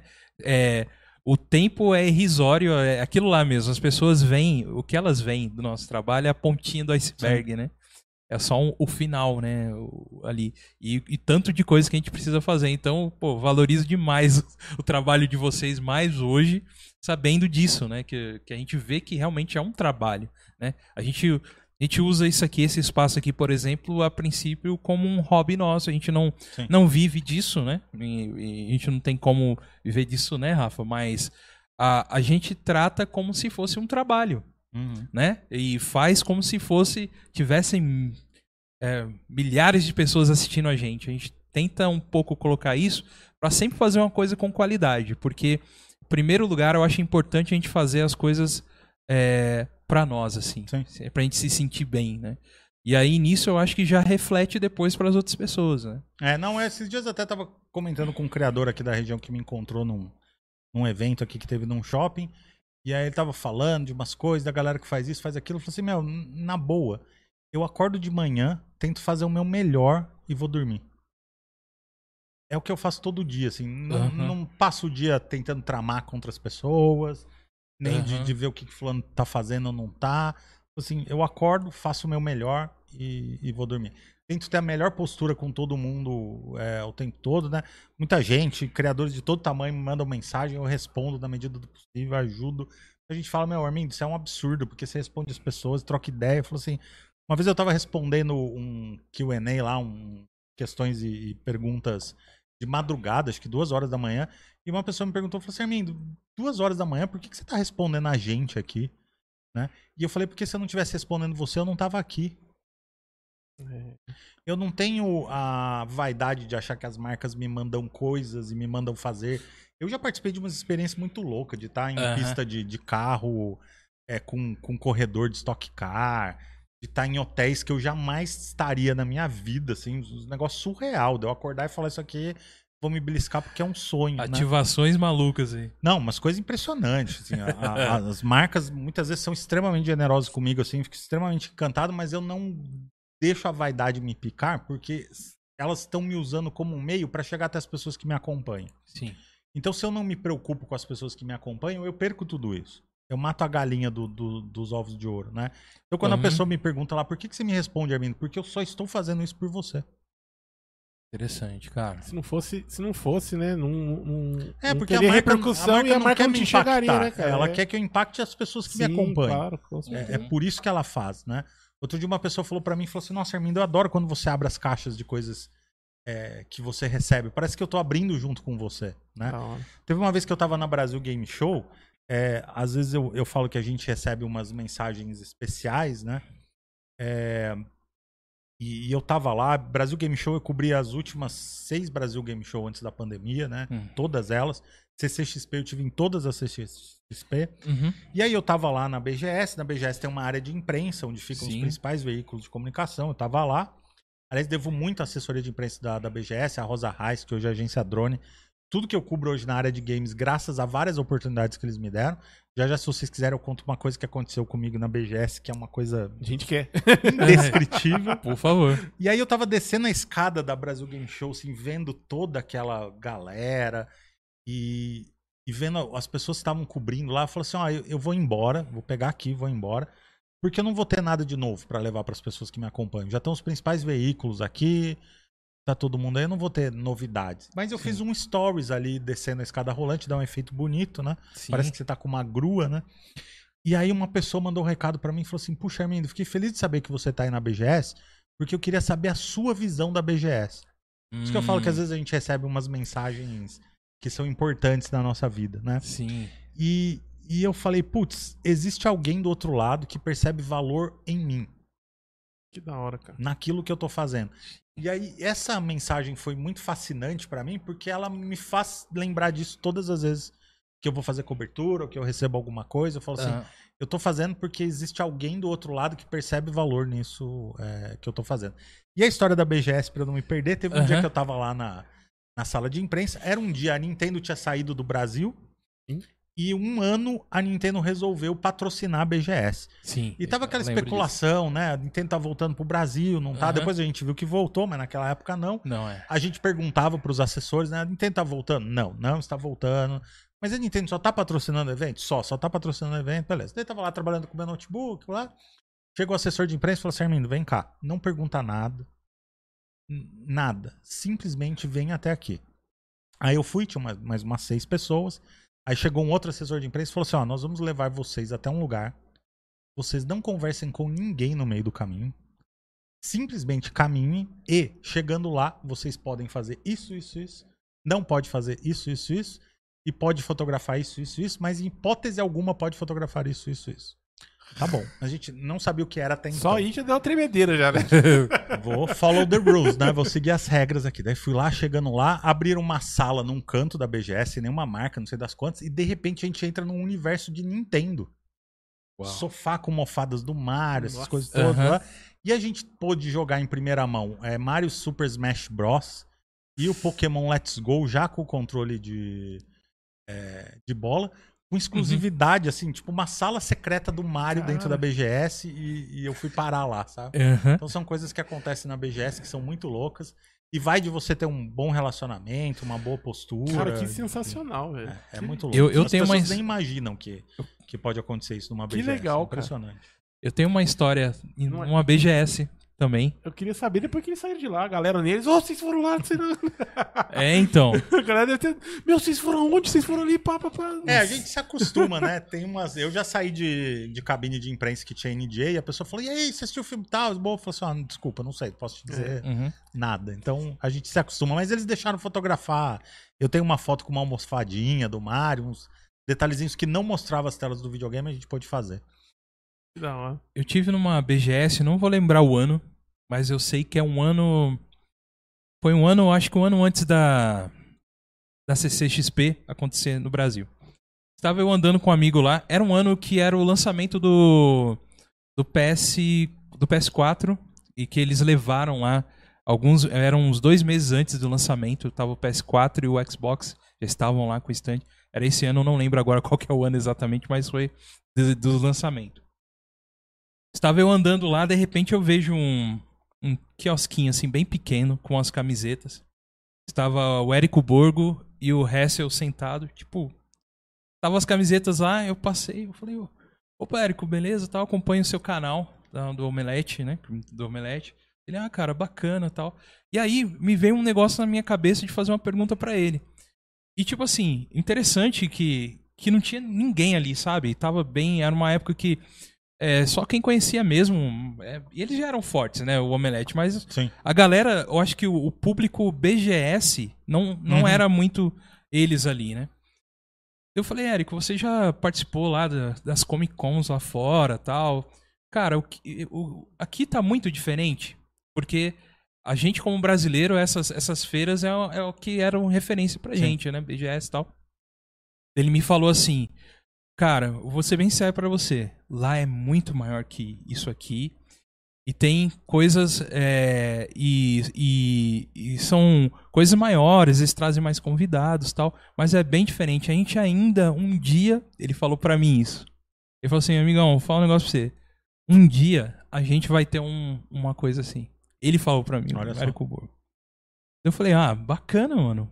Ele- eu, não, eu não sei se ele já tinha alguma coisa Uhum. preparada, como que era, mas me vem muito na lembrança que eu consegui conversar com ele ali muito rapidamente e fiz essa pergunta e depois de um ano depois, eu não lembro exatamente se foi um ano ou dois anos, come- começou a Comic Con, a CXP e se tornou o maior evento da América Latina e está hoje, né, né, Uhum. pelo menos até antes da pandemia aí, era o- um dos maiores eventos aí do mundo que a galera tá de olho na gente, né, cara? E pra você ver, né, cara, a- as pessoas realmente têm que surgir dali de baixo, né? Tá ali, eu vi eles ali, eles mesmos estavam vendendo as camisetas deles ali, cara. Ali naquele standzinho deles ali. É, não, tudo tem uma história. Quando eu fui na primeira CCXP, eu falei, mano, não acredito que um blog virou isso aqui, né? Exato, cara. Isso é muito legal e muito inspirador. Né? Muito, muito e bacana demais. A gente já foi em alguns, né, Rafa? Uma É. CCXP também. Eu só Eu- não fui na primeira, velho. Na- Nas É. outras eu fui em todas. É, eu não, eu não cheguei em todas, eu acho que eu fui em duas, eu acho que foi. Que foi, é.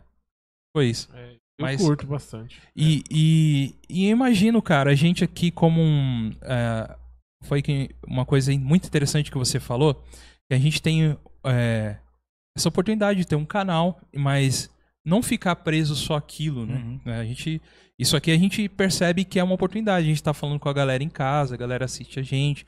É, tem uma galera que já acompanha e- é fiel com a gente e tá lá. Então a gente tem, assim, vamos dizer, um certo público já que acompanha a gente. Né? Mas ah, o quão importante na internet você também pensar outras coisas além, né? Aqui a gente também no, já tá meio que marcado aí já, né, Rafa? Para um ano que vem a gente já participar de um evento também, o God Vibes, e, e num evento que é um pouco mais nichado assim, que, Uhum. é, que é nerd cristão, mas a gente já tá ali nesse evento, já convidaram a gente, já enxergaram a gente. Olha que A bacana. gente vai fazer uma coisa que a gente está começando a alçar e a entender que esse trabalho não é apenas só isso aqui, essa mesa também. A gente tem projetos para frente também que, que é, pode diversificar um pouco mais isso, né?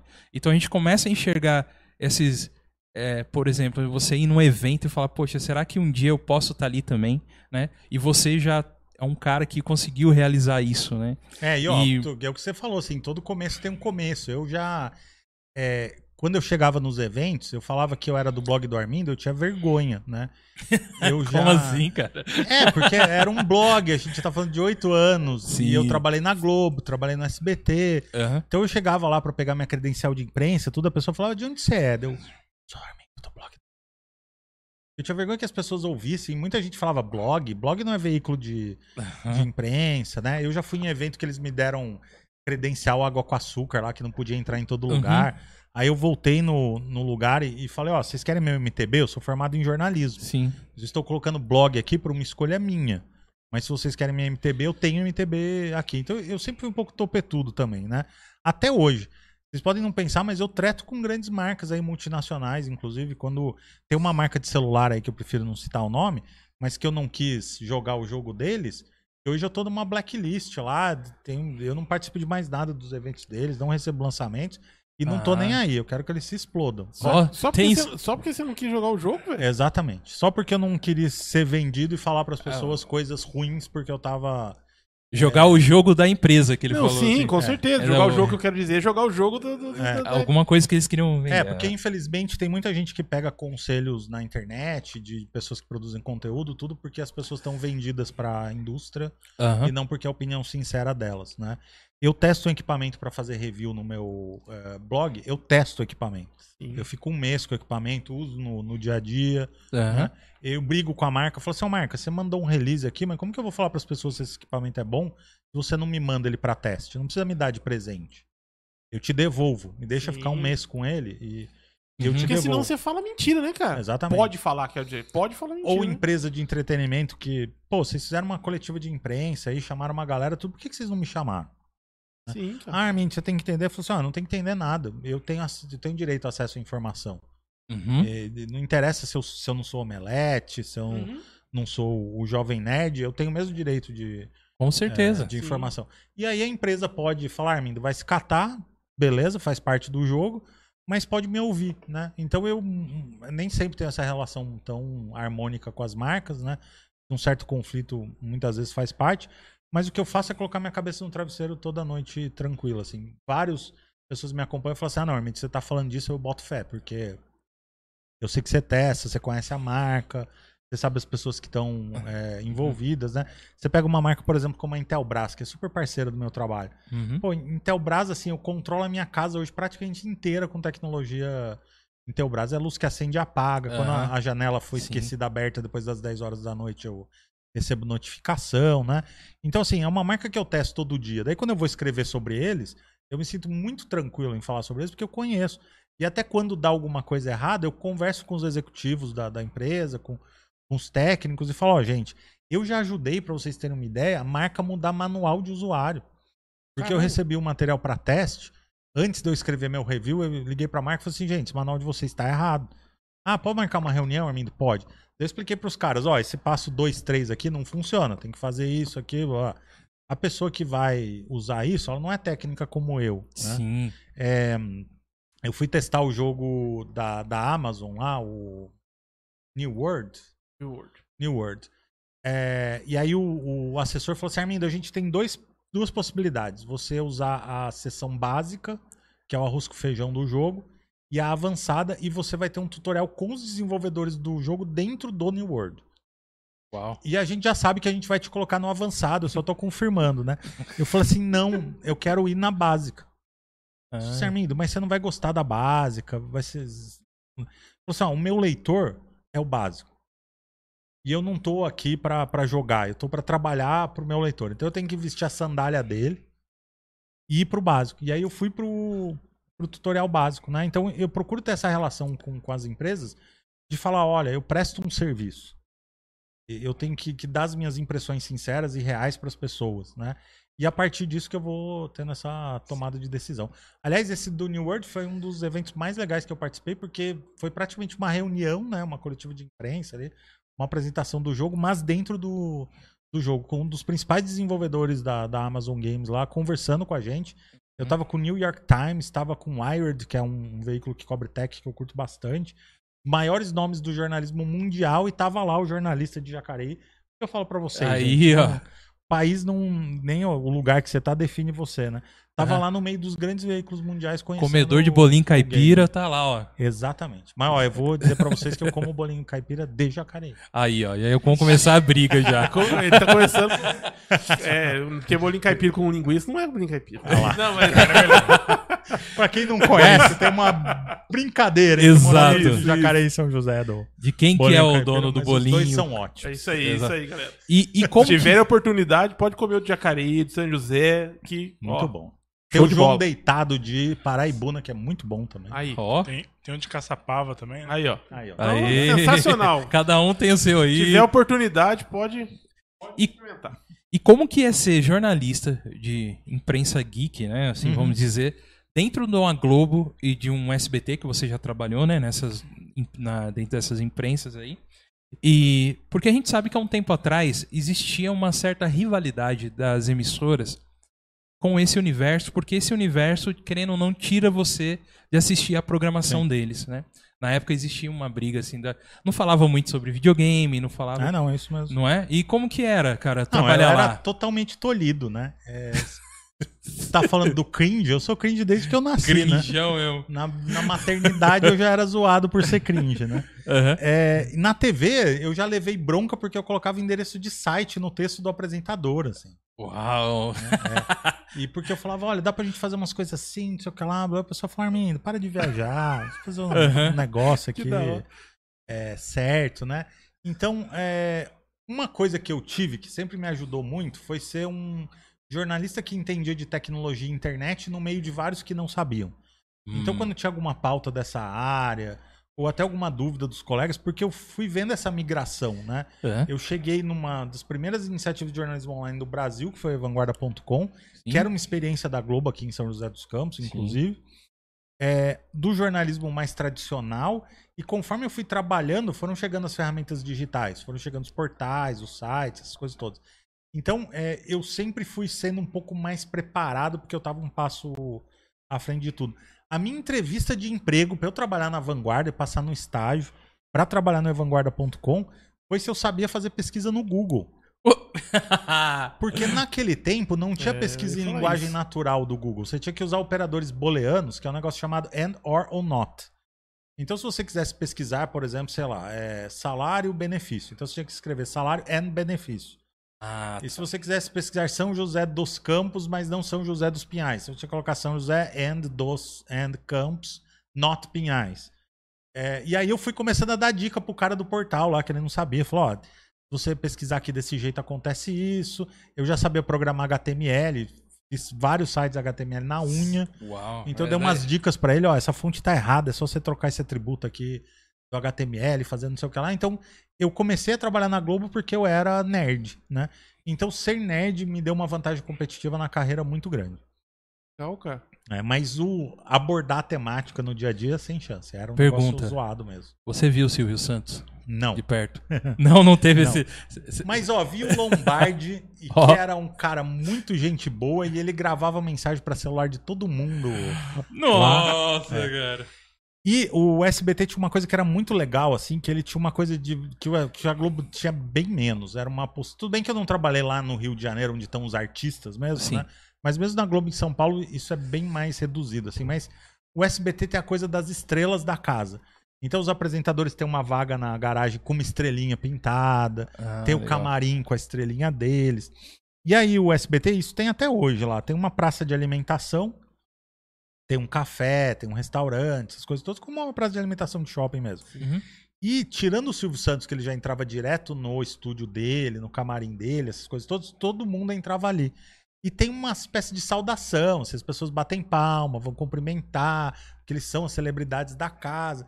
Então o SBT tinha essa coisa da exaltação à celebridade da casa, que era uma coisa muito bacana. Cara, eu nunca ouvi isso em nenhum lugar alguém falando sobre É, isso, Que cara. da hora, E cara. o Bacana. Silvio Santos, ele tem uma lenda que muita gente fala que não é lenda, e eu boto fé que não seja, mas que ele podia te encontrar no corredor e te mandar embora, ou te encontrar no corredor e promover. Tipo, o que, que você faz? Ah, é- sou, sei lá, estagiário. Isso eu ouvi. É o, o Celso Portioli mesmo, ele lia a carta do, das pessoas e o Silvio encontrou um dia lá, botou ele pra fazer outras coisas. Então, meio que ninguém fazia muita questão de encontrar com o Silvio Santos lá, porque nessa esse- roleta Podia ser que, ó, não seguinte, hoje esse é o que- último dia de trabalho aqui. Exatamente. Então eu ia lá pra, pra redação do jornalismo, fazer meu trabalho, às vezes ia na, na- nessa praça de alimentação ali, comer um lanche, alguma coisa, e voltava pra, pra redação. E fui uma vez só nos bastidores do estúdio do Gugu, que eu precisava falar com, com uma diretora lá, uma filha do Silvio Santos. Fui lá ver o Gugu de longe, assim. Então foram esses momentos que eu tive com os apresentadores da casa. Mas o Rock, o Lombardi, a galera ali Aham. intermediária, eles estavam sempre com a galera. Os sidekicks você viu todos. Exatamente. o SBT é uma casa muito legal, assim, eu tenho boas, boas memórias lá, boas lembranças de, do tempo que eu trabalhei no SBT. Na Globo eu fui trabalhando em várias afiliadas, Uhum. e a Globo em São Paulo era tudo muito grande. Então você era simplesmente uma peça de uma engrenagem, assim. Sim. E eu nem tô falando que isso é bom ou mal, mas que as coisas eram desse jeito. Então Uhum. eu ia lá, tinha um trabalho pra fazer, executava e acabou meu dia. Ia fazer o Tem trabalho. mais cara de empresa mesmo. É. né, E as pratas e as celebridades da casa não gostam de ter muito contato com, com as pessoas, assim, porque pra eles é o trabalho deles. Então, se eles ficarem parando por, sendo parados por todos os funcionários, né, na visão deles, isso ah, causaria algum incômodo. Então, essas celebridades que a gente vê na Globo que você acha que são super gente boa, legal lá, na verdade eles saem correndo de, de todo mundo. E é capaz de ainda, eu já tive casos de, de pessoas que me encontraram lá de dentro, assim, da, da pessoa ir reclamar no RH mesmo. Ó, aquele funcionário lá pediu pra tirar selfie comigo, tudo. Que isso, Essas velho. coisas todas aí. Então, a, no que o SBT tem desse carinho e dessa coisa de, olha, de fato, exaltem as nossas celebridades, tem Ah. estrela, Uhum. tem não sei o que. Lá, lá na Globo as coisas são meio blasé, assim. Eu vi falar que quem trabalha lá no SBT que é como se fosse uma empresa de família mesmo. É, isso mesmo? Não, sem dúvida. É. Assim, Mas assim, também não quero parecer, assim, a Rede Globo é uma empresa muito boa e com muita estrutura. Sim, sim. É, nunca tive problema de nada, assim, todas as coisas que eu precisava pra fazer, eu fazia, tinha na mão. Mas assim, são perfis culturais é, Diferente, diferentes, né? Mas eu lembro a primeira vez que eu, que eu cheguei no SBT, eu falei assim, nossa, um, um vendedor de rua construiu esse, É, esse negócio aqui. Dá uma sensação, assim, muito louca. E deve ser por isso que é tão diferente, né? Sim, e anos depois eu fui convidado pra ir no Teleton, lá na, na bancada virtual que tinha deles também. Uhum. E também impressionado, assim, com o carinho que todo mundo fazia o Teleton. Aquele como- telefonema é real. É. Você atende lá, tem pessoas ali que você É, conversa é mesmo? impressionante, é. E outra coisa legal, né, que, que aí você vê esse outro lado do SBT, né? A Globo coloca as mega celebridades deles. Apesar que o SBT mudou um pouquinho nos últimos meses, mas também por causa de pandemia, digital, Uhum. as coisas. Mas por muito tempo o SBT pegava os criadores de conteúdo de vários tamanhos pra estar lá na bancada, assim, gente como a gente. Não eram as mega estrelas Uhum. é, da casa. E os blogueirinhos lá, não tinha nem influenciador digital Sim. naquele tempo. A Maísa nem era a potência que era na, na internet. Então, é, o SBT tinha essa pegada muito mais humana, assim, e o surpreendente do Teleton, que me chamou muita atenção, era os bastidores. O cuidado que eles tinham com todo mundo. Tinha um, um- Aham. um blogueiro é, de São Paulo, que acabou virando um conhecido muito querido, cadeirante. Cuidado que eles tinham com tudo. E, e aí eu fui começando a ver. Falei, isso aqui é real. Não é um show de TV Hum. que eles fazem pra capitalizar. E, e- não, você via o cuidado das pessoas. Legal. Mandaram o carro vir me buscar aqui em Jacareí com café da manhã, fartamente servido lá. Uhum. O que você precisasse estava à disposição, assim, um, negócio extraordinário. Com Legal, que cara. carinho que eles fazem esse Teleton. Louco. E, e o Armindo Nerd Geek? Tem tempo pra ter um hobby? O que, que ele curte? O que, que, que ele gosta? Ai, gente, essa pergunta é tão difícil. As pessoas perguntam, Porque por você já exemplo, trampa ali, né? o que eu jogo, né? É, Às vezes você fala assim, meu, eu não quero mais jogar, porque eu trampei o dia inteiro fazendo isso. E aí eu falo, às vezes eu recebo uma chave antecipada de um jogo e eu tenho que escrever sobre ele. Então, às vezes eu entro lá, eu tô. É claro, é o que eu falo, né? Não, não quero parecer ingrato, porque eu podia estar trabalhando preenchendo planilha, né? E tô jogando. Então, pô, é, é demais, é Uhum. animal, né? Mas é trabalho. Sim. Vai. Eu também não posso me deixar com essa coisa da vaidade, ai, tô jogando. Não, estou trabalhando porque eu preciso escrever alguma coisa sobre isso. Eu tenho que jogar rápido. Às vezes não dá pra fazer as side quests, essas coisas todas, porque eu tenho que caminhar no jogo até onde eu Uhum. acho que eu, que eu tô preparado pra escrever, né? E, e vou. Mesma coisa séria. Às vezes eu tenho que assistir série pra poder escrever. É, igual eu falei pra vocês, hoje a gente sai daqui, tava assistindo a série, que eu vou ter a coletiva no meio da semana, tenho que assistir os episódios Sim, voando. Então, é, o que eu gosto mesmo de fazer é, a gente tá criando o hábito em casa, vem muito forte com a pandemia, de eu e minha esposa chega domingo é, à tarde, a gente tem o nosso horário de assistir um filme, de... agora a gente tá voltando uns pouquinhos pro cinema, Uhum. nos horários bem alternativos para estar tá mais em segurança, né? É, e, e ter esse hábito de não, agora a gente vai parar pro lazer, não é pro entretenimento. Então eu gosto de assistir séries, é, tô assistindo uma série do Star Plus, é, que é da Marvel, mas é uma série de terror bem interessante. É, É. eu tô assistindo essa série, eu acho que é a mesma série. The Strain, né? Negócio- Não é assim? Não é Isso, é. Acho, que é, acho que é isso. É, eu, eu me fugiu o nome da, da série agora. Mas também assisto Disney Plus, né? A série da Marvel, tô assistindo o Hum. Arif aos pouquinhos. É, tô assistindo o HBO Max também, uma coisa ou outra que surge lá das novidades. Então, ah, e tô assistindo uma série que tá bem interessante, assim, não sei se eu morri de amores, mas tá bem interessante, que é Superman Lois. Que conta a história do Superman pai de família, Pai de e tem os família. conflitos Tem uma familiares. galera que fala bem dessa série, né, cara? Eu, eu não comecei a assistir, mas tem uma É, galera tô- que fala muito bem dessa Tô me estranhando com ela, assim, mas tô é, vendo. Então, é, eu procuro fazer isso. Ter, ter um momento de lazer com, com a esposa, em família, né? Eu acho que família é uma coisa muito importante. Eu e a minha esposa, por uma série de motivos, não tivemos filhos, mas a gente tem os sobrinhos. Tem os agregados, que são os filhos de amigos queridos que acabam virando Vai chegando, sobrinho vai, também. vai É, chegando, né? Exatamente. É, tem os, os sogros, essas coisas todas. Então, é, e, e domingo é um dia que eu tento ficar mais tempo offline possível. Né? Ah, o Armindo é todo digital, conectado. Assim, não, domingo é um tempo que eu tento atualizar menos. Assim. Eu não posso me dar o luxo de ficar um offline 24 horas por dia, mas eu tento é, fazer isso. Então, é o meu lazer. E games, eu vou dizer que é esse meu dilema diário. Assim. Eu gosto de jogar, adoro. Uma coisa que, que me alivia, me tira o estresse, essas coisas todas. Mas não é uma coisa que eu consigo parar tanto pra jogar por prazer, assim. Eu Sim. falo assim, vou jogar por jogar. É, jogo multiplayer. É muito difícil por causa da minha agenda doida. Eu consegui ter amigos que se encontram no mesmo horário. Eu vejo uma Sim. galera com isso, né? Falar, ah, vamos jogar Fortnite. Uhum. Ou vamos jogar um CODzinho aí.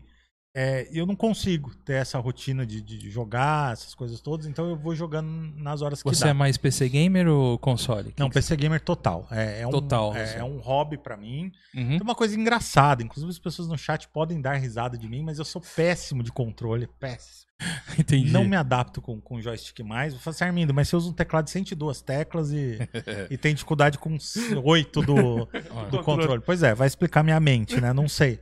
Mas eu, eu me adapto muito bem ao PC e o PC, pra mim, é muito um hobby, assim, né? A, Aham. a máquina que eu montei, eu montei ali peça por peça. Ontem ou antes de ontem, um amigo no Instagram perguntou, falou assim, qual a sua peça favorita na sua game room? Falei, mano, isso é uma pergunta pra mim impossível de responder.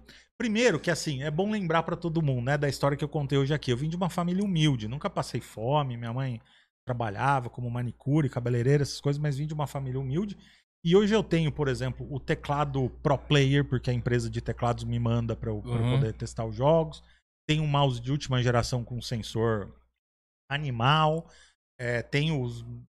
Assim, o que a indústria tem hoje dos games para oferecer, em algum momento eu Sua tenho acesso. placa de vídeo GTX de pra 15 mil reais lá. Então, essa, essa aí tem que ser a paixão, não é essa ou não? eu não tenho ainda. Não tem ainda. Mas estamos negociando. Estamos nesse momento, inclusive. Porque agora eu tô tendo que atualizar meu PC para nova geração, É, né? Então isso está acontecendo. É, e, e com apoio de, de empresas, claro, porque é o que eu falei para vocês, né? A gente é um negócio, né? Então tem que, que pensar nisso como um negócio. Mas é, todo o meu PC é muito montado com muito amor e carinho ali. E eu tenho, graças a Deus, acesso a esses equipamentos de última é, geração que me permitem ter um- uma gameplay fluida, que dê pra eu escrever dos jogos sem falar assim, ah, foi meu teclado que atrapalhou, foi minha internet que atrapalhou. É, a, a indústria toda me ajuda a, a falar sobre os jogos. é, de- eu tenho acesso muitas vezes aos jogos também, inclusive os AAAs aí em primeira mão, né? Bacana de, demais. de poder jogar, instalar. E aquela criança é, humilde que habita em mim, Aham. ela brilha os olhos dela, né? Ela fala assim: Meu, Armindo, você tá aqui, ó, com esse equipamento. Que ninguém tem ainda, você já tá lá Exatamente, com ele. esse jogo. Hum? Então, isso, pra mim, o, o PC me, me proporciona isso de um jeito muito especial. Uhum. Mas eu tenho visto que as coisas têm sido mais democráticas, né? Por exemplo, Xbox é uma coisa que eu nunca cobria e nunca tinha falado nada. Uhum. E agora tem um Xbox Pass que, que dá pra instalar no PC. Sim. E aí o Isso. pessoal da Microsoft entrou em contato comigo e falou assim: Armin, você não quer testar o PES no PC? Pra, pra você Uau. escrever pros leitores a sua impressão sobre Da hora. isso. E eu achei incrível. Inclusive, recentemente fiz um texto no meu blog falando assim: ó, por incrível que pareça, a Xbox é pra PC gamers também. Olha aqui a experiência que eu tive, essas coisas todas. Então, acho que isso também tem ficado um pouco mais democrático. Mas quero deixar claro que eu não sou dessas pessoas que têm time de futebol, né? É, ah, só do PS, do, do Do Xbox FIFA. mais uma vez, eu acho que se você paga dinheiro no console, na assinatura do negócio ou no seu PC, você tem que ter seu entretenimento de volta naquilo que você pagou. Então, se o console funciona bem pra você, show de bola. É isso aí que se o rola. PC funciona pra você, show de bola. Eu fico lá com o meu PCzinho, assim. Gente, é, é, ó, não, não é mentira, de verdade. Eu tô falando de coração aqui pra vocês. Às vezes eu passo a noite e vejo lá no meu escritório, que é, que é o escritório e game room, o lugar que eu trabalho. Sim. Eu vejo meu PC, eu me sinto muito orgulhoso, sabe? Eu- Eu, Bacana. me sinto feliz vendo. Coloridão, Aquilo. cheio de Pois é, os RGB, fluxos, é. RGBzão. É, então, assim, eu tenho muito orgulho daquela conquista, então por isso que eu sou, eu tenho muito xodó muito grande com o meu PC, mas eu acho que a pessoa tem que se divertir na plataforma que ela, que ela gosta mais. Tem que ter mesmo. E nem um board game, um... umas coisas menos digital assim, não? É, ó, esses dias um, um professor de aluguel de RPG, é um negócio muito legal, ele se descobriu aí na pandemia, né? Tanta gente Sim. se descobriu na pandemia. Ele presta o serviço de mestrar RPG pra quem não tem um mestre ou pra quem quer aprender. Meu, foi maravilhoso. Quatro horas de jogo que eu me diverti tudo. Mas eu saca. esbarro na questão do tempo. Então, os board games, RPG é uma coisa que toma um pouco mais de tempo, então É. eu não consigo ter essa. Eu tive essa desculpa porque daí eu escrevi a matéria sobre a experiência de ter um mestre de RPG de aluguel é, nisso e a matéria ficou excepcional. E eu queria saber o que, que você acha, boa. cara. Pô, eu achei incrível, porque eu que não ia ter tempo de estudar o personagem, ele funciona como um personal RPG. Então ele já foi me perguntando durante a semana os detalhes do meu personagem, já me mandou a ficha pronta. Ah, entendi. É, a hora que tinha que rodar o dado, ele já dava a dica lá, falou, ó, precisa do mais seis por causa disso, lá. Então o negócio que eu ia demorar, eu joguei RPG na adolescência, ou seja, faz muito tempo, né? Aham. Então pra eu voltar no jogo agora de novo ia demorar. Então ele me deu um atalho violento pra fazer isso, então eu recomendo, gente, aluguem mestres de RPG. E aí ele põe trilha sonora lá no Discord, tem Aham, tem tudo um- isso. um tabuleirinho virtual que você vai acompanhando o movimento dos seus personagens. Os tokenzinhos dos seus É, personagens. então é, foi uma experiência muito louca, assim. Então, legal, infelizmente, eu jogo menos do que eu gostaria, mas por pura falta de tempo mesmo. Sim. Pô, Da bacana demais. É isso aí, Armindo. Cara, foi um prazer ter você aqui com a gente. Eu quero saber de você. A galera te encontra aonde? Ó, eu já deixei na, na descrição aí eu- todos os links aí do que eu encontrei de você lá, do seu blog, do, do Instagram e do canal dele também, do YouTube, que ele tem um canal lá, né? E eu queria saber como que a galera te encontra, o, e algumas mensagens finais aí que você queira passar pra galera. Não, muito bom. Acho que assim, todo mundo indo lá no blog do armindo.com.br, tem os meus principais links, e também no Instagram, instagram.com.br Armindo Ferreira. Uhum. Inclusive, me mandem mensagens que eu respondo, viu, gente? Isso é um compromisso meu. Se eu não responder, vocês podem voltar aqui no chat e falar assim: o Armindo mentiu. Eu mandei mensagem pra ele, ele não me respondeu. Você pode ter certeza que eu vou. E isso É, eu posso compro- vocês. comprovar que você me respondeu. e verdade. foi muito bacana É receber a resposta dele, assim, com. é, que você tem muitas Inclu- pessoas que seguem. Inclusive, nos indicou pessoas ainda pra trazer Nos pra cá. indicou estamos pessoas que estamos. Muito é, legal, cara. Muito legal mesmo. Muito Valeu bacana. mesmo, Então, eu obrigado, converso cara. com todo mundo. E assim, passar essa mensagem de que, olha, nada te define, assim, idade não te Aham. define, o lugar que você mora não te define. O que define você você, seus valores, Uhum. suas crenças, né? Eu acho que você ter valores de praticar coisas boas durante o dia, que foram coisas que eu aprendi com a minha mãe, né? Uhum. Se preocupar com, com as pessoas de forma sincera, né? E é, tocar o seu barco, né? É o que eu faço todo dia. Quando me perguntam assim, menino, o que, que você faz? Eu falo, toco o meu barco. Eu tento fazer coisas boas acontecerem é, durante o dia e quando eu posso eu ajudo é, outras pessoas a fazerem coisas boas também. Eu acho que fazendo isso, em algum momento vai dar certo. Claro que dá certo depende da régua de cada um, Uhum. mas vai dar certo. Pô, bacana. A gente tem uma, uma prática aqui de é, pessoas que a gente traz aqui, tem marcas que patrocinam ela, que, que apoiam esse nosso amigo. E você- quem que são as, pessoas, as marcas que te apoiam? Você pode falar, cara. É, não, Ah, eu preciso agradecer a é. Piticas, né? Hoje eu tô de, de KDA aqui, que é uma coleção da Piticas de League of Legends, que eu gosto Uhum. bastante. Pô, bacana. É, e a Piticas veste o meu lado fã em todos os eventos, palestras é, que eu tô. Inclusive, quem quiser fazer compras na Piticas no site, piticas.com.br, com 10% de desconto, é só usar o código Armindo10. E eu também preciso agradecer a HP. Hoje eu vim aqui só para bater papo, não trouxe. Aham. Mas normalmente quando eu vou trabalhar fora do escritório, eu levo meu notebook HP ProBook é, da HP, Uhum. que está comigo para todos os lados. é, e é um equipamento que me ajuda bastante no dia a dia. Vou aproveitar e mandar um abraço aí para os amigos da HP. E a Kingston, a gente tá falando de PC Gamers, né? É, tava precisando dar um upgrade lá nas memórias RAMs do meu, do meu CPU e precisava Hum. de umas memórias RGB para combinarem Sim. com o meu é, setup. E a Kingston acabou de lançar uma, uma linha de memórias que é a Kingston Furry com RGB, que tá a coisa mais linda e deu uma turbinada no meu PC. Também preciso agradecer os amigos da Kingston aí pela parceria e deixando meu PC pronto já para nova geração de games. Show de bola. Pô, bacana demais, cara. Ó, muito obrigado por você ter vindo aqui Valeu no nosso mesmo. programa. Ó, quero agradecer pelo todos esses tudo. presentes que você deixou aqui. Tudo, tudo. Inclusive você, se você seguir a gente, é, a gente vai pensar ainda co- como que vamos fazer. Rafael está nomeado agora ao vivo. está nomeado ao, ao responsável em fazer todos os Ele é ligeiro. Semana sorteios. passada ele veio aqui no cantinho, aqui, ó. No... ó, pessoal, nós não vamos fazer hoje porque o, o chat tá bloqueado pelo YouTube, mas É. o Rafael amanhã vai Amanhã, fazer. exatamente. Aí eu acordo, abro o Insta, o, o, o YouTube, olha. ele Já tá lá, liberado. ele falando. Ó, o Rafael vai fazer. Vamos, ó, trabalhar aqui no God Vibes, vamos trabalhar. Ó, ganhamos um monte de coisa bacana, uns, uns bottoms, um livro aqui que eu tô olhando ele aqui, me chamou muito a né, atenção aqui, ó. Ele trouxe as canecas inclusive, bacanas. inclusive pro, pro, Ah. pro, pro rapaz que perguntou aqui pro Daniel do Carmo, esse livro pode ser interessante, que ele tá perguntando sobre eh, pra ele levar pras escolas, né? Sim. E, e pode procurar aí do Carmo, ó. Ou então. Foi nada? É, aqui, ó. Da editora do Brasil. Editora do Brasil. Ó, bacana demais. Aliás, a editora do Brasil, uma coisa bacana, conheci o trabalho deles essa semana, inclusive. Eles têm livros clássicos em formato de HQ. Olha, cara. né? então, de repente, se a pessoa tem jovens em casa que são Sim. meio arredios a ler clássicos, né? A versão em HQ pode ser uma boa alternativa. Olha aí, ó. Também, aí, É a dica, fica a dica, mano. Já fica aí a dica aí. Pra aqueles que não gostam só de letrinhas, querem imagens, temos aí, ó, HQs aí. É, Cara, mas isso é sensacional hoje em dia, cara. Não Nossa é, cara. época não existia nada disso. É. Cara, ou era assim, ou é assim. a gente tem ali ó, é a... Bíblia em ação, Sim, por exemplo. não. A Bíblia que Mas assim, galera, na, na nossa pô, época, não quero ia- ler. Ou você ia buscar o Atlas na biblioteca da cidade, o- a, a, a Barça, ou era isso, ou já era, chora, que é isso, amigão. Aham. Se vira, né, cara? E hoje, cara, tem um monte de estratégia, um monte de coisa diferenciada. É, por exemplo, eu tenho o Hobbit em HQ fazer. Aí, ó. Olha aí.